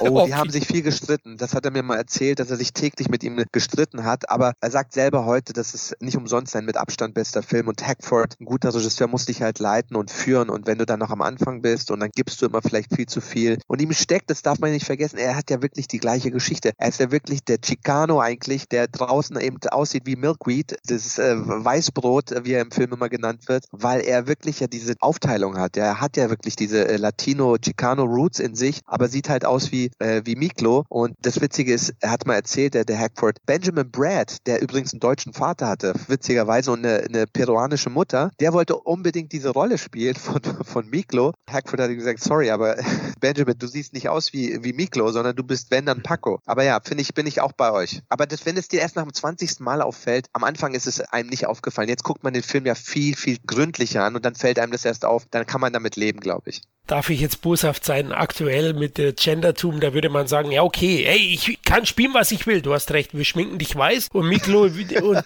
Chappa, du wirst dunkel geschminkt. Weil jeder darf alles spielen. So ein Film wird es heute mehr. Es gibt so eine Filme nicht mehr. Die werden heute gar nicht mehr gegreenlightet, geschweige denn wird sich irgendjemand noch die Filme durchlesen. Da müsstest du eine weibliche Regisseurin dran setzen, auch wenn es nur ein Ghost-Regisseurin ist, einfach damit er gemacht werden darf. Und das sind Sachen, die ich wirklich erfahre. Ich rede mit anderen Regisseuren, die sagen mir das. Du kannst nicht mal mehr, wenn es ein weißer Mann als Autor involviert ist, kriegst du schon Probleme, den Film gegreenlightet zu bekommen. Das ist auch ein trauriger Zustand. Muss man sich fragen, war das die Absicht hinter dem Ganzen, was da jetzt passiert? Und äh, so ein Film würde heute gar nicht mehr gemacht werden. Also als weißer Schweizer kann ich meine Hollywood-Karriere gleich mal vergessen, oder? Ach, sowas von. Also überleg dir mal irgendwie eine Operation und dann kannst du nochmal probieren. Aber äh, momentan sieht es ganz schlecht aus für dich, wenn du nicht gerade einer der großen Etablierten bist. Wie sieht es bei mir aus? Ich habe eine außerirdische Mutter. Geht da vielleicht? In fünf Jahren bist du absolut up to date und in, glaube ich. Da ist das dann the, the next big thing. ja, Tom, wie fandst du Miklo oder die Darsteller oder den Film? Komm, schieß raus. Ich, ich konnte mich die ganze Zeit nicht entscheiden. Also ihr habt schon viel natürlich vorweggenommen. Und zuerst habe ich auch gedacht, ey, der kann mit den anderen einfach nicht mithalten. Also dafür, für die große Rolle, die Fußstapfen, die halt seine, seine Rolle braucht. Aber dann hast du immer wieder diese Momente, wo du dir denkst, ja, aber vielleicht braucht seine Figur genau das, weil er das ja auch irgendwie ist. Er ist so, so ein Milchgesicht, was sich da irgendwie behaupten muss und soll und deswegen ja auch total rumchargiert. Und vielleicht braucht es genau so eine Darbietung eben von so einer Person, wo du nicht weißt, übertreibt er jetzt völlig oder weiß der ganz genau, was er da macht. Und genau so, das Gefühl habe ich auch in seinem Schauspiel. Und ich finde, damit ist es ja nicht mal so weit weg von seiner Rolle, die er halt im Film hat. Und von daher kann ich mir das immer schon schön reden, wobei ich da realistisch äh, gedacht, natürlich äh, wird da auch sehr viel Unvermögen mit, mit reinspielen. Aber äh, mich stört's nicht. Also ich finde seine Figur auch manchmal ein bisschen lächerlich. Allerdings äh, würde ich das in ihm im Knaster wahrscheinlich nicht sagen. Höchstwahrscheinlich. Ja, ich finde find sehr gut, wenn er sich anschmiegt an den Koch, ja. Also das spielt er schon oh, gut an. Okay, ah, richtig eklig. Ich liebe diesen Koch. Ganz ehrlich, ich habe schon gesagt, der Koch, das wäre ich im Knast. Ohne Scheiß. ich ich sehe mein, mein Hirn würde im Knast sowieso auf Wanderschaft gehen, weil ich würde nicht einen Tag überleben. Das heißt, innerhalb eines Tages würde ich zu einer Karikatur meiner selbst werden und irgendein äh, mentaler Mindbreak würde dazu führen, dass ich genau so eine Type werde, die einfach aus purem Spaß sich mit jedem da anlegt, irgendeine Scheiße, Quatsch, sexuell total unorientiert sowieso ist. Und, Hast du ähm, viel Auswahl da? nee, eben, absolut ja nicht. Und äh, wahrscheinlich am Ende des Tages äh, das einfach nur ein russisch Roulette ist, wer mich denn nur absticht. Also ich liebe diese Sprüche von diesem Typ, wie er da total gespielt rassistisch alles und jeden beleidigt und nebenbei noch eine Tucke vor dem Herrn ist mit dem größten respektablen Schnauzer eine Fresse seit äh, Magnum. Und das ist einfach großartig. Ich liebe diese Figur, die will ich auch als Wackelkopf hier stehen haben. Der Typ ist ein T-Shirt wert. Das habe ich schon in unserer Gruppe geschrieben. Das ist eine Figur, ich liebe die. Das ist meine Lieblingsfigur aus dem ganzen Film. Ja, so. Big Al, Big Al, sehr gut gespielt, auch äh, geile Rolle, geile Szenen, muss man echt sagen. Wobei ich glaube, im Knast werden viele plötzlich schwul, weil einfach nichts anderes da ist und nicht, weil sie es unbedingt wollen. Aber weißt du, in der, in der Not frisst der Teufel fliegen, sagt man so schön. Und da wird halt das, was da ist, eben auch genommen, gerne mal. Mensch so. ist ein Gewohnheitstier äh, und erst recht unter Extrem, da soll mir keiner was erzählen. Wie oft hört man den Spruch, ja, hier die äh, ficken den und so und dann sagt er, ja, ich bin nicht schwul, ja, das sind die auch nicht. Ja, ähm, ja, das ist aus die Vorteile, sehr schön. Schön, ja. Äh, genau, und äh, tatsächlich in Hell, Van Damme hat's nochmal geklaut, den Ah, Spruch. okay, okay. Die hässlichste Szene des ganzen Films ist die Fingersaug-Szene, wo Damien Chapa den Finger von Big L in den Mund nimmt und daran rumsaugt. Ey, Ja. ich Der ging Dialog- fast kotzen. Ja, Der das ist wirklich Dialog- mutig. Am besten, wo der die überrascht, die Big L überrascht hat, wo er mit dem Polizisten da Handel betreibt Ja. und so, nachdem Big L ja auch äh, nicht mehr so lange im Film dann dabei ist und er eigentlich total sauer auf ihn ist und er, du kannst ihn nicht immer die ganze Zeit mit deinem schönen Arsch hier so rumschwuchten und denkt, du kannst mich ablenken und oh, wie er das spielt, ist so, er ist so sauer und er redet mit ihm, als wäre das irgendwie die schönste, süßeste Tucke immer noch, die er je gesehen hat und es ist eigentlich Liebe, diese Szene. Die ganze Sequenz ist brillant. Das ist eine, was ich meinte. Diese Sequenz ist so spannend, so gut inszeniert. Also dieser Film, ja, genau, das ist eine dieser vielen, vielen genialen geschriebenen Szenen und dann auch nochmal noch genialer umgesetzt, was da alles passiert, ja, in dieser kurzen Zeit, was sich da aufgebaut hat, wie was für ein Suspense-Faktor das ist. Also Wahnsinn. Das ist auch wirklich in jeder Hinsicht so viele gute Sequenzen in diesem Film. Von der Action, ja. Aber diese Sequenz ist auch so spannend, finde ich. Also Hammer. Ja, genau. Bei, bei Miklo kommt er in den Knast, eben nachdem er da Mist gebaut hat und äh, muss, um in die La Onda zu kommen, einen Mord ausüben an einer einflussreichen Person. Und das ist Big Al eben. Genau. Er schmuggelt sich dann in der Küche ein, wackelt mit seinem kleinen süßen weißen Arsch. Auch super, die Essensausgabe fand ich auch schon super. Ne? Ja. Komm mal Ja. her, mein Kleiner. Ich habe da noch ein Steak. Und dann kommt ja eine weitere geile Figur, die eine kleinere Rolle hat, nämlich Victor Rivers, glaube ich, heißt er, spielt nämlich einen Magic Mike, der ursprünglich ja auch dann noch ein Steak haben wollte, aber das letzte, das letzte große hat Miklo bekommen. Also herrlich, auch, auch wie er den Apfel streichelt und das Steak so mit seinem, mit seiner Zange. Also richtig eklig.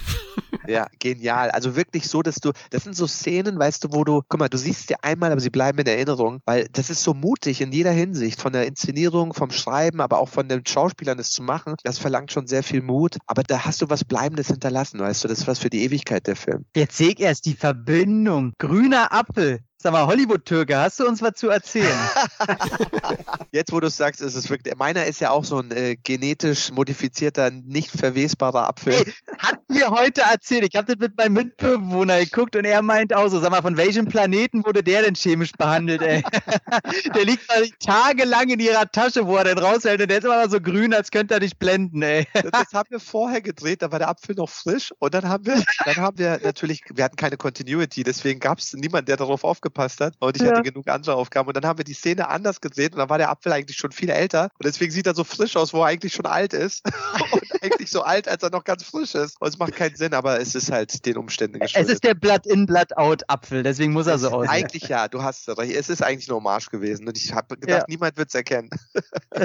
Wir haben ja diesen Film, ich rede nicht vom Hollywood-Türken, sondern Blood In, Blood Out ja wirklich auch in St. Quentin gedreht. Das ist das Krasse. Das finde ich Mhm. ziemlich krass und jetzt muss ich kurz äh, erwähnen, ich bin meiner Freundin, wir gehen gerne mal nach Amerika in, in Urlaub, weil es einfach ein geiles Land ist, um es zu bereisen und wir haben einst, man zweimal waren bei San Francisco und äh, nördlich der Golden Gate Bridge, kleines Klaff, das heißt San Rafael und da fährst du bei St. Quentin vorbei. Du Krass. siehst es zwar nicht, aber du fährst da vorbei, es ist angeschrieben, Prison und da steht auch irgendwo keine Anhalter mitnehmen. Hey, ich habe wirklich Angst gehabt, dass wir da in diesem super schönen Kaff, San Rafael heißt es, dass wir da irgendwie abgestochen werden, weil irgendein Flüchtling gerade von La Onda verschwindet und uns das Geiseln nehmen. Also ich habe wirklich Angst gehabt für ein paar Minuten. Aber da gab es bestimmt die grünsten Äpfel, ne? Also, Absolut, die Äpfel waren verdammt grün. Aber das ist auch wieder ein Zeichen von was für einem großartigen Regisseur wir hier reden. Ich, ihr merkt, ich bin ein absoluter Fan. Die Entscheidung, so mutig zu sein und auch so riskant, ich weiß gar nicht, wie die das versichert bekommen haben,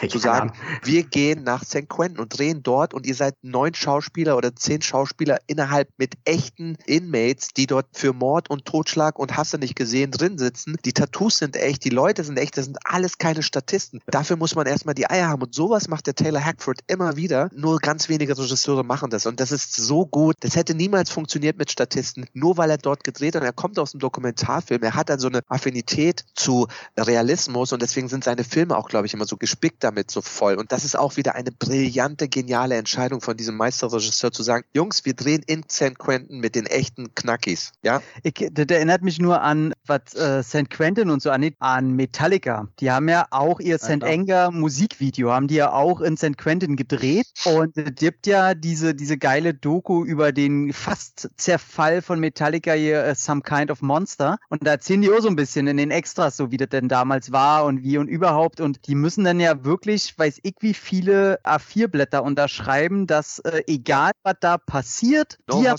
entschieden, genau, No Hostage Policy. Das heißt, wenn da irgendwas passiert, ist den scheißegal, ähm, die werden zur Not auch über den Haufen geballert. Das ist den Kackegal. Wenn da was passiert, ist deren Pech, die wollten hier drehen quasi. Und dass denn tatsächlich da die auch Tuchfühlung gehen, dass die dann erstmal so Rundgänge haben, um zu gucken, wie reagieren halt die Insassen und so weiter. Und äh, wenn du dir das Musikvideo mal anguckst und komplett ohne Guards, die stehen vielleicht 50 Meter weg oder ne, übertrieben 20 Meter und du hast diese ganzen Schwerverbrecher direkt um die Band, die da alle mitgehen und mitmachen, wo ich mir denke, ey, niemals im Leben würde ich sowas machen. Aber deswegen, da, da hört eine Menge Mut dazu, weil, wenn du in der Situation da bist, da zu drehen, kann alles passieren. Und das verlangt echt Eier, sowohl von den Darstellern, von dem Crew und eben die Entscheidung vom Regisseur. Aber was für Bilder, was für Menschen, das sind alles echte Tattoos, sind alles ja. echte, das kannst du gar nicht mit Statisten darstellen, ja, über so einen langen Zeitraum. Und die wollten da, glaube ich, nur einen Monat drehen und haben zweieinhalb Monate am Ende dort gedreht. Und die, die ganze äh, Sequenz mit Miklo im Gefängnis ist so spannend, ja. Und also finde ich unglaublich gut gemacht, so. Ja, solltest du nicht Blood in, Blood out anschauen und danach Half Past Dead.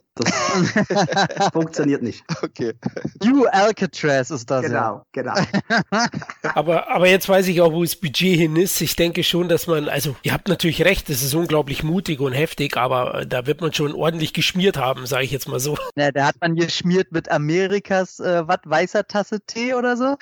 Ja, Kokain ist Amerikas Tasse Kaffee. Ja. Tasse Kaffee, genau. Übrigens, der Darsteller, auch wieder ein geiler Typ, der Bibliothektypen mit der Kaffeetasse, mit ja. Cocaine is America's Cup of Coffee. ich habe mir gestern nochmal auf Original angeschaut, deswegen habe ich die Lines jetzt irgendwie mal in, in, Englisch am Kopf. Der Typ ist ja aus The Thing, ne? Das ist dieser ja. einer dieser Typen aus The Thing. Und das ist das Geile von geilen Filmen. Jemand hat eine kleine Rolle, egal in einem dieser geilen Filme, und die bleibt bei dir dein Leben lang und du erkennst das Gesicht immer wieder. Und das ist das, warum ich immer sage, der Part, die Größe deines Part ist vollkommen unwichtig. Wichtig ist, ist der Film geil. Weil wenn der Film geil ist und du nur eine kleine Rolle hast, du wirst unvergesslich, weil wenn der Film immer wieder gesehen wird, wird man dich immer wieder erkennen. So wie ne, du Raymond Cruz erkannt hast, so wie ich jetzt diesen Typen aus The Thing, den ich auch liebe, erkannt habe, also dem, dem Carpenter The Thing. Solche Sachen, das sind halt Sachen, wo ich immer sage, daran erkennt man geile Filme. Also geile Leute, die mitgemacht haben. Und der hat nicht mal einen Credit bekommen im Film, ne, der Schauspieler. Mhm, ja. Interessant ist, weil du es gerade sagst, ich habe zuletzt äh, Tropic Thunder gesehen und Tom Cruise kleiner Part. Oh, Haut alle weg. Den hat mir,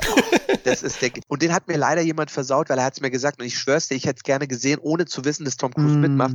Damit, das hat dir jemand gespoilert und das ist ja das Geile, wenn man erstmal, who the hell is this guy, weißt du? Und der stiehlt ja allen wirklich die Show. Diese Szenen mit ihm sind großartig. Und er wollte das ja unbedingt. Er hat gesagt, er will da fett sein, er will haarige Hände, er will eine Halbglatze, er will schwitzen wie Sau. Und sowas von Tom Cruise dann mal zu hören, ist auch schon cool. Definitiv, ja. Zurück zu Blood in Blood Out. Inhaltlich, also klar, wir haben gesagt, das Herzstück ist sicherlich dann in diesem Cut, den wir gesehen haben, die Gefängnisgeschichte auch um Miklo. Hier gibt es auch die größten Wendungen. Ich finde zwar auch die Entwicklung von Paco sehr, sehr geil, auch die wenigen Polizeieinsätze, die er hat. Er hat ja, fährt ja nicht allzu viele, wobei das mit den beiden Chicas ist auch recht cool, ne? Die Drogenübergabe, ja, geile Szene. Aber wie er mit Shorts über die Straße rennt da und äh, mit der Waffe, fix super. Ja, genau, da hat man sich was einfallen lassen. Ah, ich möchte mal oben ohne rüberlaufen. Ah, wir machen irgendeine Säureszene oder so.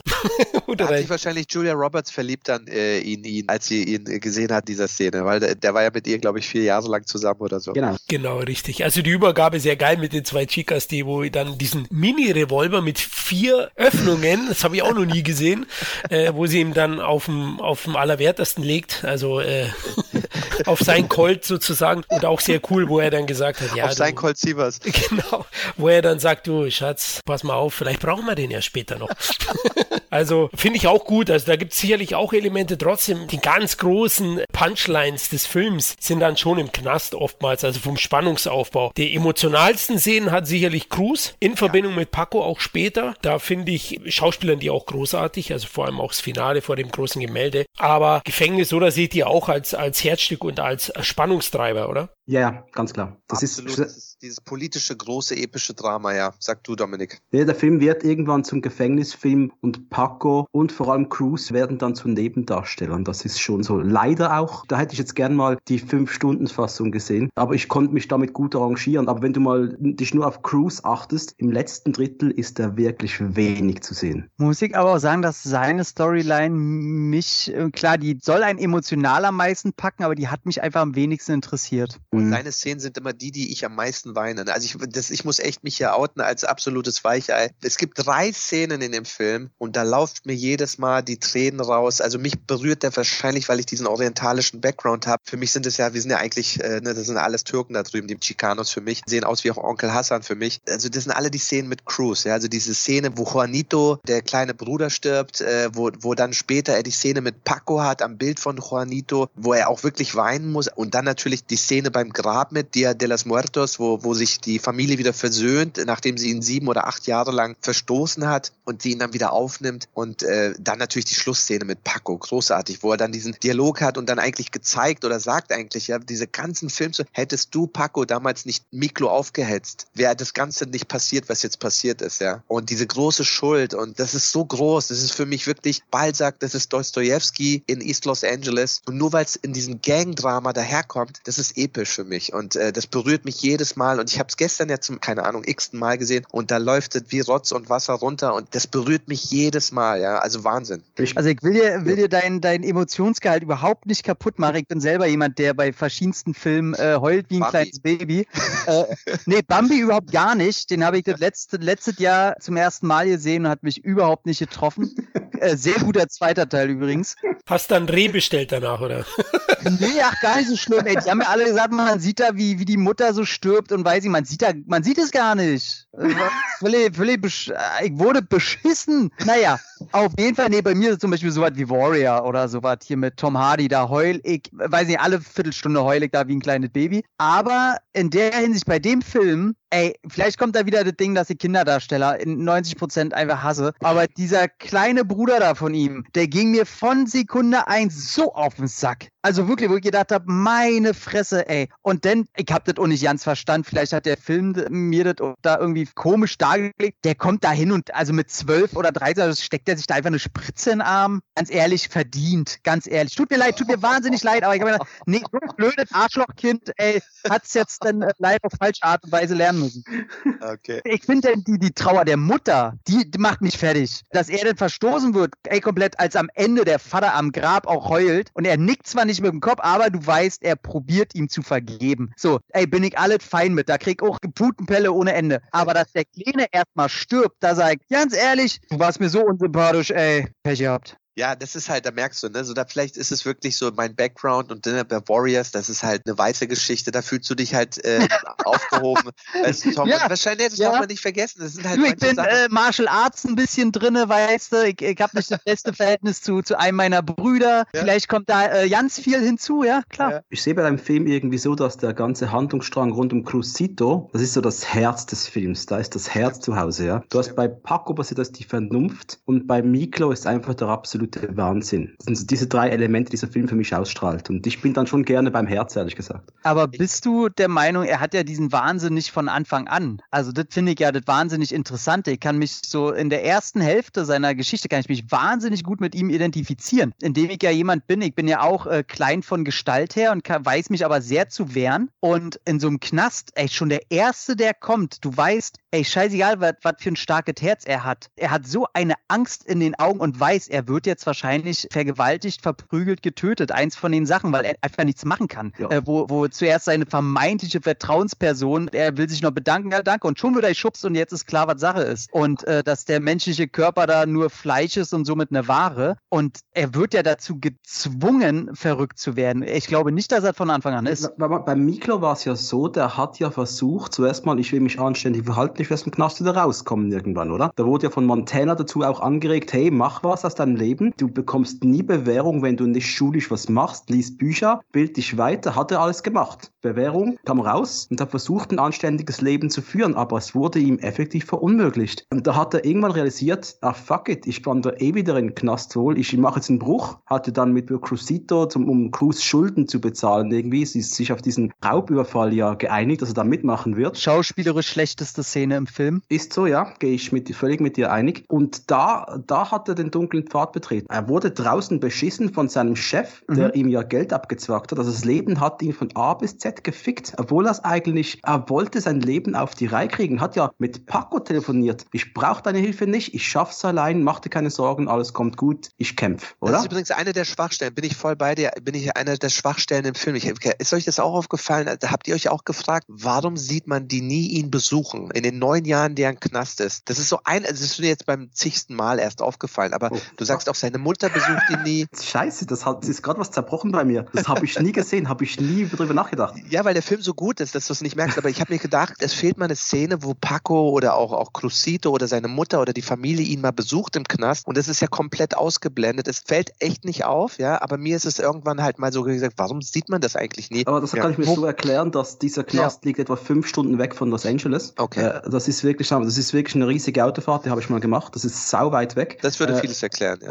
Und du siehst, viele Jahre war im Knast, zehn Jahre Knast. Neun siehst, Jahre, ja. Neun Jahre Knast, siehst du halt nur etwa ein paar Minuten. Ich erkläre mir dann immer, das ist mal passiert, aber wir Zuschauer sehen es einfach nicht. Nee, ich, ich erkläre mir das äh, so, dass der Schmerz bei den beiden anderen auf verschiedenste Art und Weisen äh, an, so anders ausgelebt wird, dass das eben zu schmerzhaft wäre, wenn sie ihn besuchen würden. Ich finde, das ist, äh, ich erkläre mir das mit einem ganz ekligen Egoismus, weil äh, hier Paco ist der Polizist, ne? Ja. Dass der, der flüchtet sich ja richtig in seine Aufträge. Du merkst ja auch, wie er immer über die Stränge schlägt. Er, er will sich ja selber weismachen, dass er jetzt auf der richtigen Seite ist und dass er vielleicht äh, zum einen die schlechten Vorwürfe sich selber gibt und zum anderen halt auf der vermeintlich guten Seite jetzt da alle drinstecken will, um vielleicht sein schlechtes Gewissen äh, zu übertünchen. Und der andere, der versinkt ja immer mehr in seinen Fiebertraum, in seinen ganz eigenen Probleme, dass durch ihn sein kleiner Bruder gestorben ist, dass die Wichtigkeit von, von äh, Damiens Chepper, äh, wie heißt er? Miklos? Miklo? Miklo. Miklos wäre äh, die polnische Miklos. Version wahrscheinlich. Ja, oder die, ja. die äh, russische oder äh, jugoslawische.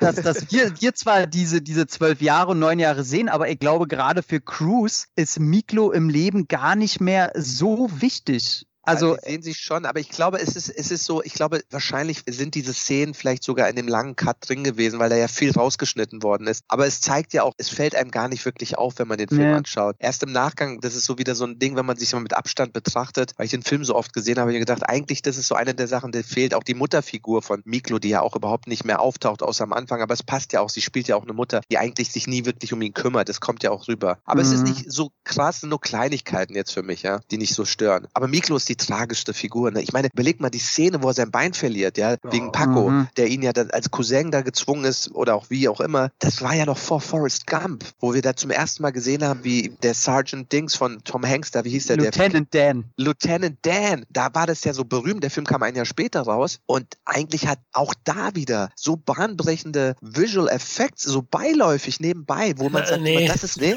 Ich habe danach geforscht. Nein, äh, nicht Visual Effects. Es war so, dass er einfach nur ein Double hatte. Ich habe jetzt den Film auch angehalten und wenn man ihn immer ohne Fuß sieht, ist es ein anderer Darsteller. Aber das haben sie sehr gemacht. schlau gemacht. Ja, genau, okay. mit Überblendungen und so. Vor allem in der Duschszene siehst du es. Ja, da habe ich gesehen, weil das ja umschneiden auf, ja. auf und dann siehst du ihn von hinten und da gab es das Tattoo. Ich habe gesagt, jetzt fällt es mir zum ersten Mal auf. Aber es gab ja diesen Effekt und ich dachte, sie haben es auch mit dem Greenscreen und so gemacht wie bei, bei Lieutenant Dan. Ach so, nee, nee, nee, haben sie da so. Ich habe auch schon gedacht, leck mich am Arsch, haben die das damals schon drauf gehabt. Aber weil ihr vorhin eben das große Epos erwähnt habt, also ich liebe den Film auch, der ist klasse. Aber durch den Cut und durch die Fokussierung auf den Knast fehlt dem Epos schon ein bisschen eben die emotionale Tiefe, die Überblendungen zu den anderen Charakteren, wie du es gesagt hast, mit Knastbesuchen so. Deswegen ist er schon sehr stark, vor allem in der zweiten Hälfte, ein reißerischer Knastfilm und eben für mich dann nicht dieses ganz runde Mega-Epos. Ich liebe den Film auch, finde ihn super, aber jetzt bei der x Sichtung habe ich schon gesehen, da fehlt halt da ein kleines Element und dort und ist ja nicht verursacht jetzt vom Filmemacher, sondern eben von irgendwelchen Controllern, die entschieden haben, ja, fünf Stunden können wir nicht rausbringen.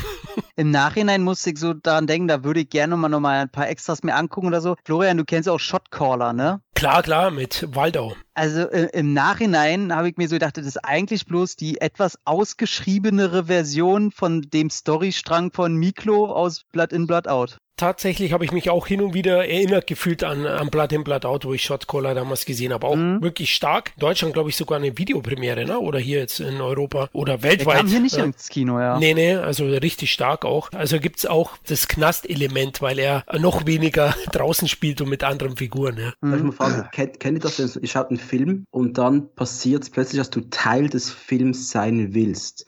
Also ich habe das gehabt bei Goodfellas zum Beispiel. Ich wollte immer zur Mafia gehören. Alles, was ich da sehe, die ersten dreiviertel Stunde Goodfellas war großartig. Ja, ich will da mit dabei sein. Ich will mit meiner Freundin durch die Hintertür ins Restaurant und ich will äh, vorne sitzen an der Bühne. Ganz klar, will ich alles auch. Bei diesem Film, bei Blood in Blood Out, hat sich das bei mir auch irgendwann eingestellt, als die angefangen haben mit dem Drogenhandel. Wie geil die das organisiert haben. Das habe ich super gefunden. Das, das hat dich gepackt. Ich war da voll mit dabei. Habe nicht drüber nachgedacht, was für üble Scheiße die eigentlich gerade machen, aber ich fand es irgendwie einfach nur geil. Toll gemacht. Dominik, muss ich dir leider sagen, absolut zu keiner Sekunde.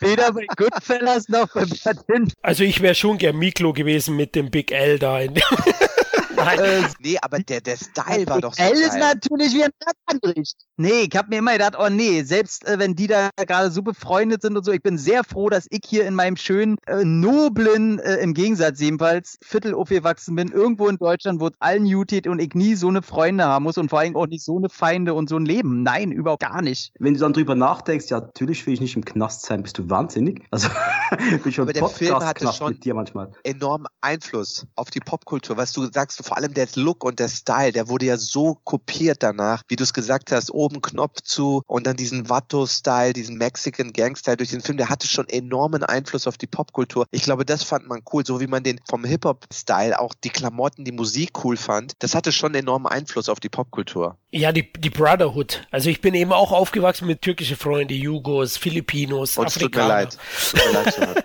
Nein, aber, aber da haben wir uns immer alle eben auch in, in der Richtung zusammengefunden und eben in der, ja, eben uns irgendwie da wiedergesehen. Ja. Das mag jetzt heute, muss ich selber ein bisschen schmunzeln. Ja. Man ist ja dann so, so, so pseudo-cool. Na, man kennt das, wenn das eine Bein so ein bisschen nachwippt, so, so ein Rapper.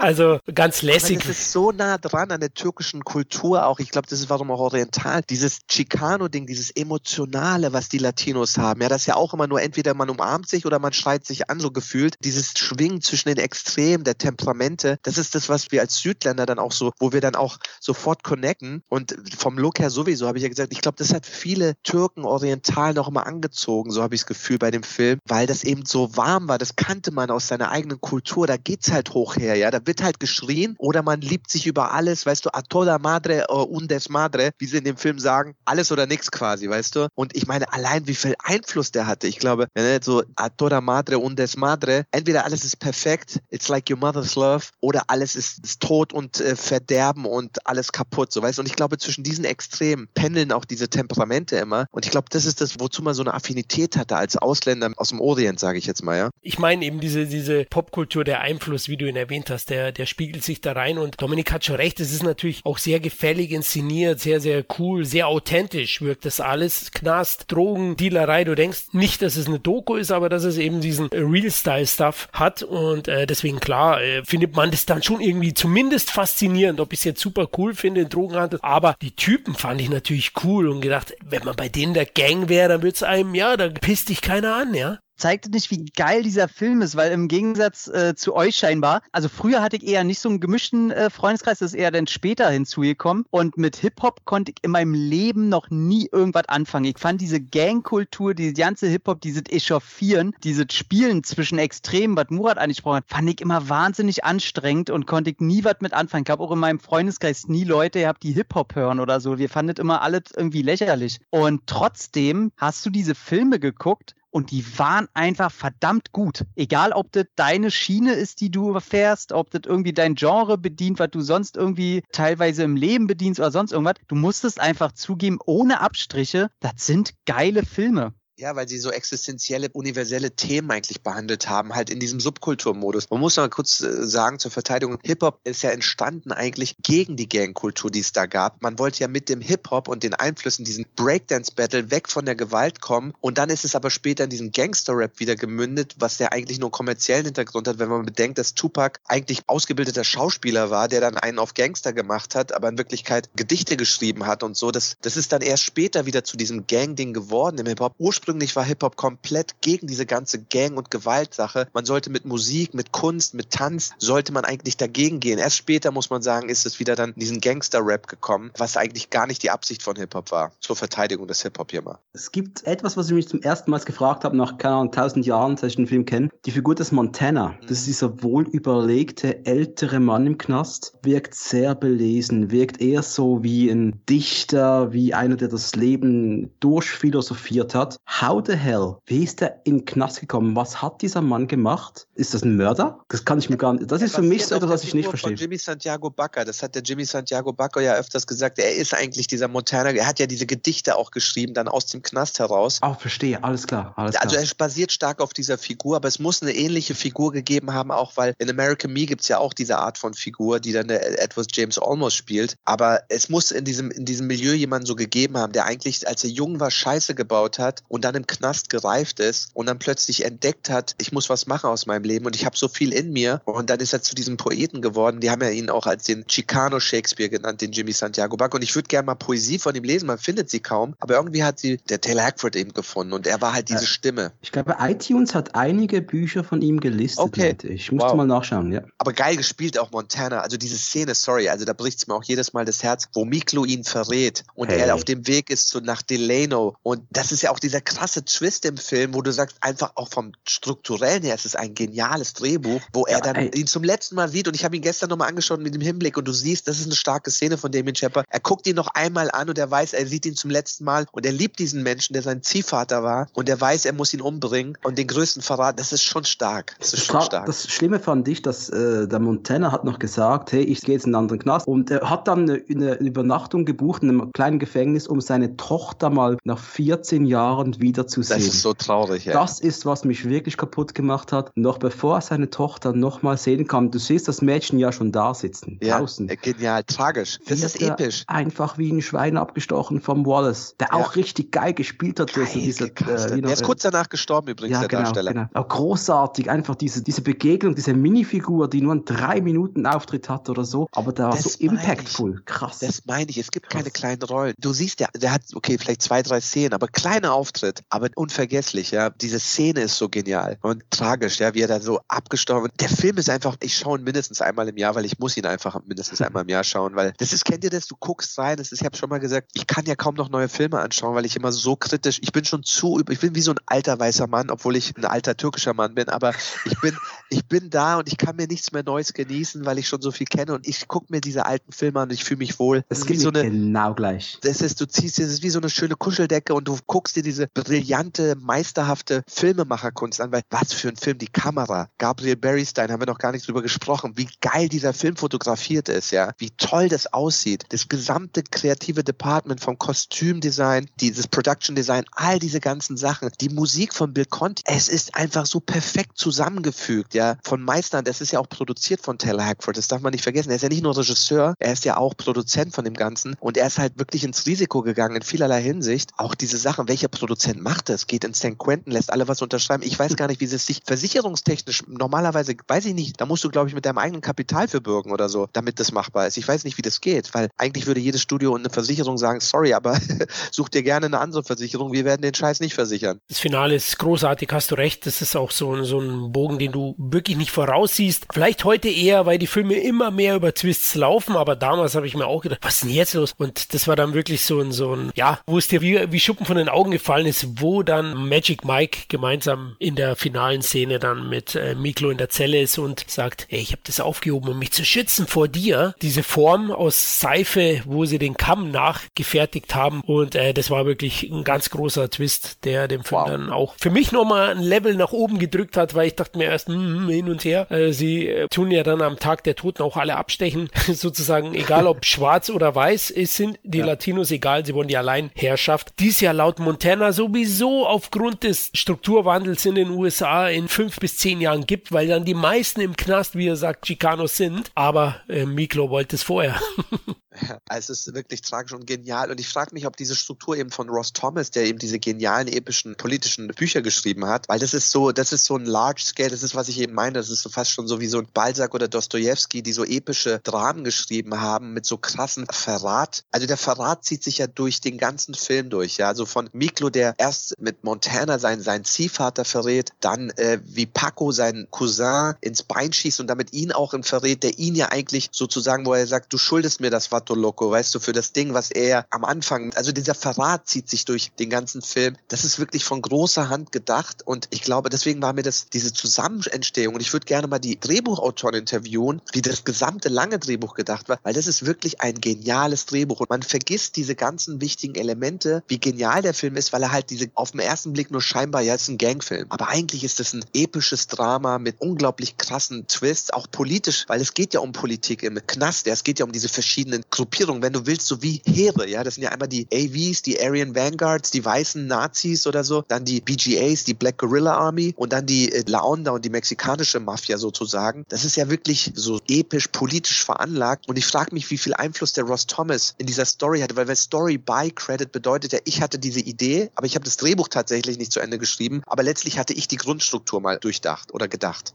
Ja, ich gehe davon aus, dass er da großen Einfluss hatte. Sehr ein Dreiakter. Der Film ist auch als Dreiteiler kurzzeitig geplant gewesen. Ne? Dionytus Tod sollte Teil 1 abschließen. Dann geht zu Teil 2 über. Ich glaube, Schuss ins Bein von Miklo, Schluss Teil 2 und Tod an Motena und Finale in Knast, Ende der Saga. Ursprünglich waren es mal zwei und mittlerweile ist es so, dass das habe ich auch gelesen auf IMDb, dass es da drei Teile mal geben sollte. Aber das äh, frage ich mich dann, ob das dann 93 Minuten gewesen wären. Aber die Ursprungsfassung, was mir Damon Chapper mal erzählt hatte, war, dass es mal ein Zweiteiler Zweiteiler werden sollte, ja. Das hat ja auch gepasst mit insgesamt fünf Stunden und diesem ganzen Plot mit Paco, der dann nicht mehr drin war. Aber diese drei, Teile Fassung würde ja auch noch passen von der Laufzeit her, von ja. der ursprünglichen. Ja, ich denke, wir sind alle einer Meinung. Ein großes Werk. Freut mich auch besonders, dass ihn Tom aus heutiger Sicht mit frischen Augen ihn wirklich noch zu schätzen weiß, weil das ist immer so ein bisschen, was einen blenden kann, ne? Die rosa Brille. Ich weiß halt dann, wie ich noch 17, 18 war, wo ich den das erste Mal gesehen habe. Da ist man schon noch andere Sachen gewohnt zu der Zeit und lässt sich anders begeistern. Keine Frage. Ich hatte es ja gesagt, danach habe ich harte Ziele im Kino gesehen und Menace to Society und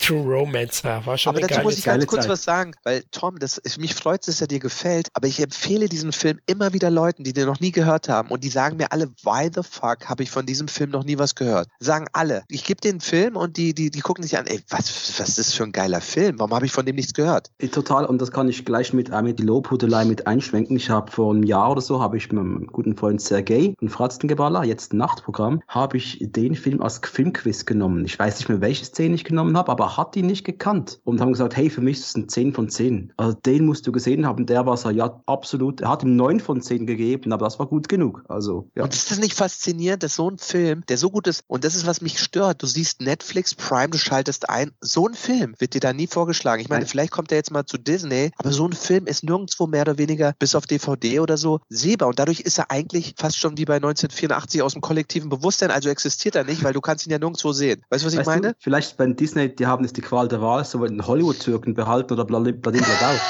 was, was hättest du jetzt lieber, Murat? Oh, also als Filmliebhaber müsste ich sagen, Blood in, Blood out. Als egoistischer Filmemacher müsste ich sagen, Hollywood-Türke. Aber in einer perfekten Welt könnten beide Filme existieren auf einer Streaming-Plattform. Absolut, absolut. Als Double Feature, okay. Der Film hatte auch viel Einfluss. Kurz danach gab es ein paar weitere Latino-Streifen. Barrio Epic nenne ich es immer. Ich hatte ja zu Beginn gesagt, Al Pacino war für mich Carlitos Way, ist ja auch von 93 zum Beispiel. Da war ein Puerto Ricaner im Mittelpunkt in New York, auch richtig stark. Und es gab danach auch My Family. Ich weiß nicht, ob ihr den kennt. USA. Bekannter als man denkt, heißt in Deutschland Meine verrückte Familie lief hier nur im TV. so wie ich weiß, ich habe ihn damals im Premiere gesehen, so hieß früher Sky. Das ist auch ein Familienepos. Spielt über, über mehrere Jahrzehnte, beginnt 1926 in Kalifornien, na, mit der ersten Generation. Dann geht's weiter zwischen 1950 1970 und 1980. Da gibt es natürlich dann auch Sachen wie Ganggewalt und auch Auseinandersetzungen. Die Besetzung ist Wahnsinn. Also Latinos pur. Ich sag's gleich mal, Edward James Olmos ist dabei, Jimmy Smits, das heißt der Smits, ja.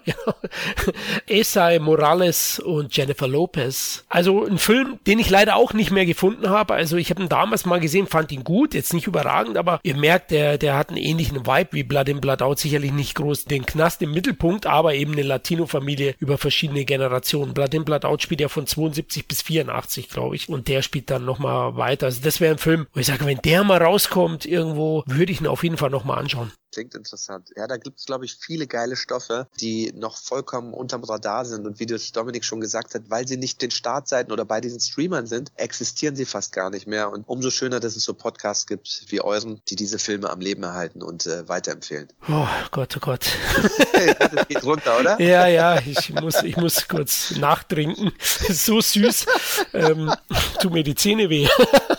Nein, Dominik, Damien Chapper, der wollte danach auch das Thema nicht wirklich beerdigen. Er hat immer wieder probiert, so in diese Miklo-Rolle reinzukommen und in große Werke abzuliefern. Ich kann mich gut erinnern, ich habe damals im 2007 rum habe ich meinen ersten Blog gestartet, habe angefangen Filmkritiken zu schreiben, immer noch online, dompathug.blogspot.com. Schrecklich, was ich da gemacht habe damals. Bin ich stolz drauf. Hat aber viel gebracht und habe danach eine Weile, eine Weile immer neue Trailer auch da gepostet und dann kam wirklich der Trailer zu Vatos Locos und ich bin durchgedreht. Da kommt jetzt wirklich eine Fortsetzung, habe ich gedacht für drei Sekunden. Dann habe ich den Trailer gesehen, habe gemerkt, ach du Scheiße, das ist ja nicht mal mehr Low Budget, das ist wirklich so, ich habe besoffen meine Kamera neben dem Bett gefunden und habe mal angefangen zu filmen. So fühlt sich das für mich an. Es ist nicht die Fortsetzung der Geschichte von Miklo, Damien Chapper hat den Film aber selbst gedreht und dauert etwa 76 Minuten. Ich habe den erst gerade versucht zu schauen, der ist auf YouTube zu finden. Ich habe es kaum fertig gebracht. Also das war über den Mittag kurz mal äh, angefangen zu spielen, aber ich habe mit der Mitte abgebrochen. Das kann man sich nicht ansehen. Geht nicht. Ja, ich würde auch sagen, also budgetmäßig ist es Burrito-Klasse, also maximal ein halber. Burrito-Budget. Ja, genau.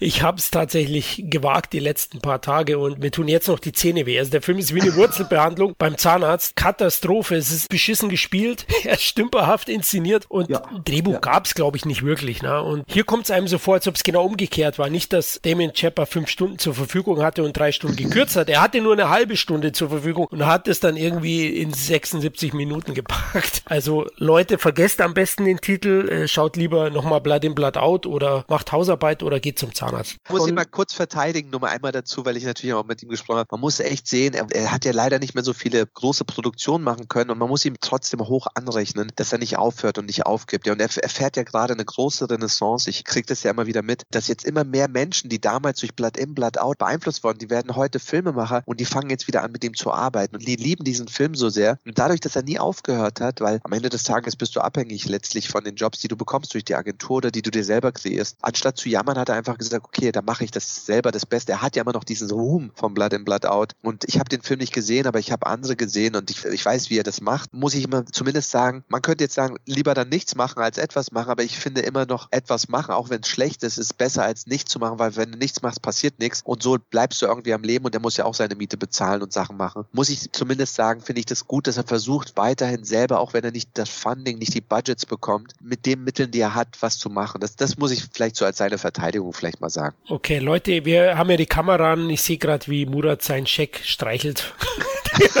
von Damien bekommen hat. Aber hast du gut gemacht. Ja, die Ansätze, die du, die du erwähnst, sind natürlich auch richtig. Ja, vielleicht ein bisschen hart von mir, aber ich sehe am Ende das Endprodukt. Aber warum bist du so hart? Warum bist du hart? Weil du Blood in Blood Out so sehr liebst. Das ist eigentlich der wahre Grund. Und weil du den Film so sehr liebst, bist du so streng mit diesem nächsten, der so an diesem Film anlehnt, aber eigentlich nichts mit dem Film wirklich zu tun hat, wahrscheinlich. Ja, aber ganz ehrlich, also wenn, wenn du diesen Vatos Locos Film anschaust, dann empfehle ich dir jede Produktion von Steven Seagal der letzten zehn Jahre dem vorzuziehen und das heißt was. Das ja. heißt echt was. Auch Sniper Special Ops, ja. Ja, ich, nee, das erinnert mich gerade dran, weil Matrix 4 ja auch von vielen so zerrissen worden ist. Ich bin ja auch ein Liebhaber und ich habe mich gefragt, warum sind die so, so hart? Die sind so hart, weil die Liebe zu dem Originalfilm oft so groß war, dass man dann, wenn nicht annähernd ein weiteres Meisterwerk da entsteht, dann ist alles andere eigentlich nur schon von vornherein zum Scheitern verurteilt. Weil man, warum ist man so streng? Letztlich sind es ja die Filmemacher, die zum Teil etwas Großartiges mal mitgemacht haben. Okay, er war hier nicht Regisseur, Regisseur bei Blood in Blood Out, aber er war Teil des Ganzen und er versucht mit diesem Ruhm irgendwas zu machen und man ist einfach, weil man das Urprodukt so sehr liebt, dass man sagt, sorry, aber das ist eine Beleidigung. Was du hier ablieferst für jemanden, der diesen Film so sehr liebt, das ist eine Beleidigung. Da hättest du lieber nichts gemacht, wäre besser gewesen. Ne? So, ich glaube, daher kommt es wahrscheinlich ein bisschen. Also okay, ich sehe es ich seh's eben wie Dominik, der Film ist selbst für eine Sigal-Produktion eine Beleidigung. Also,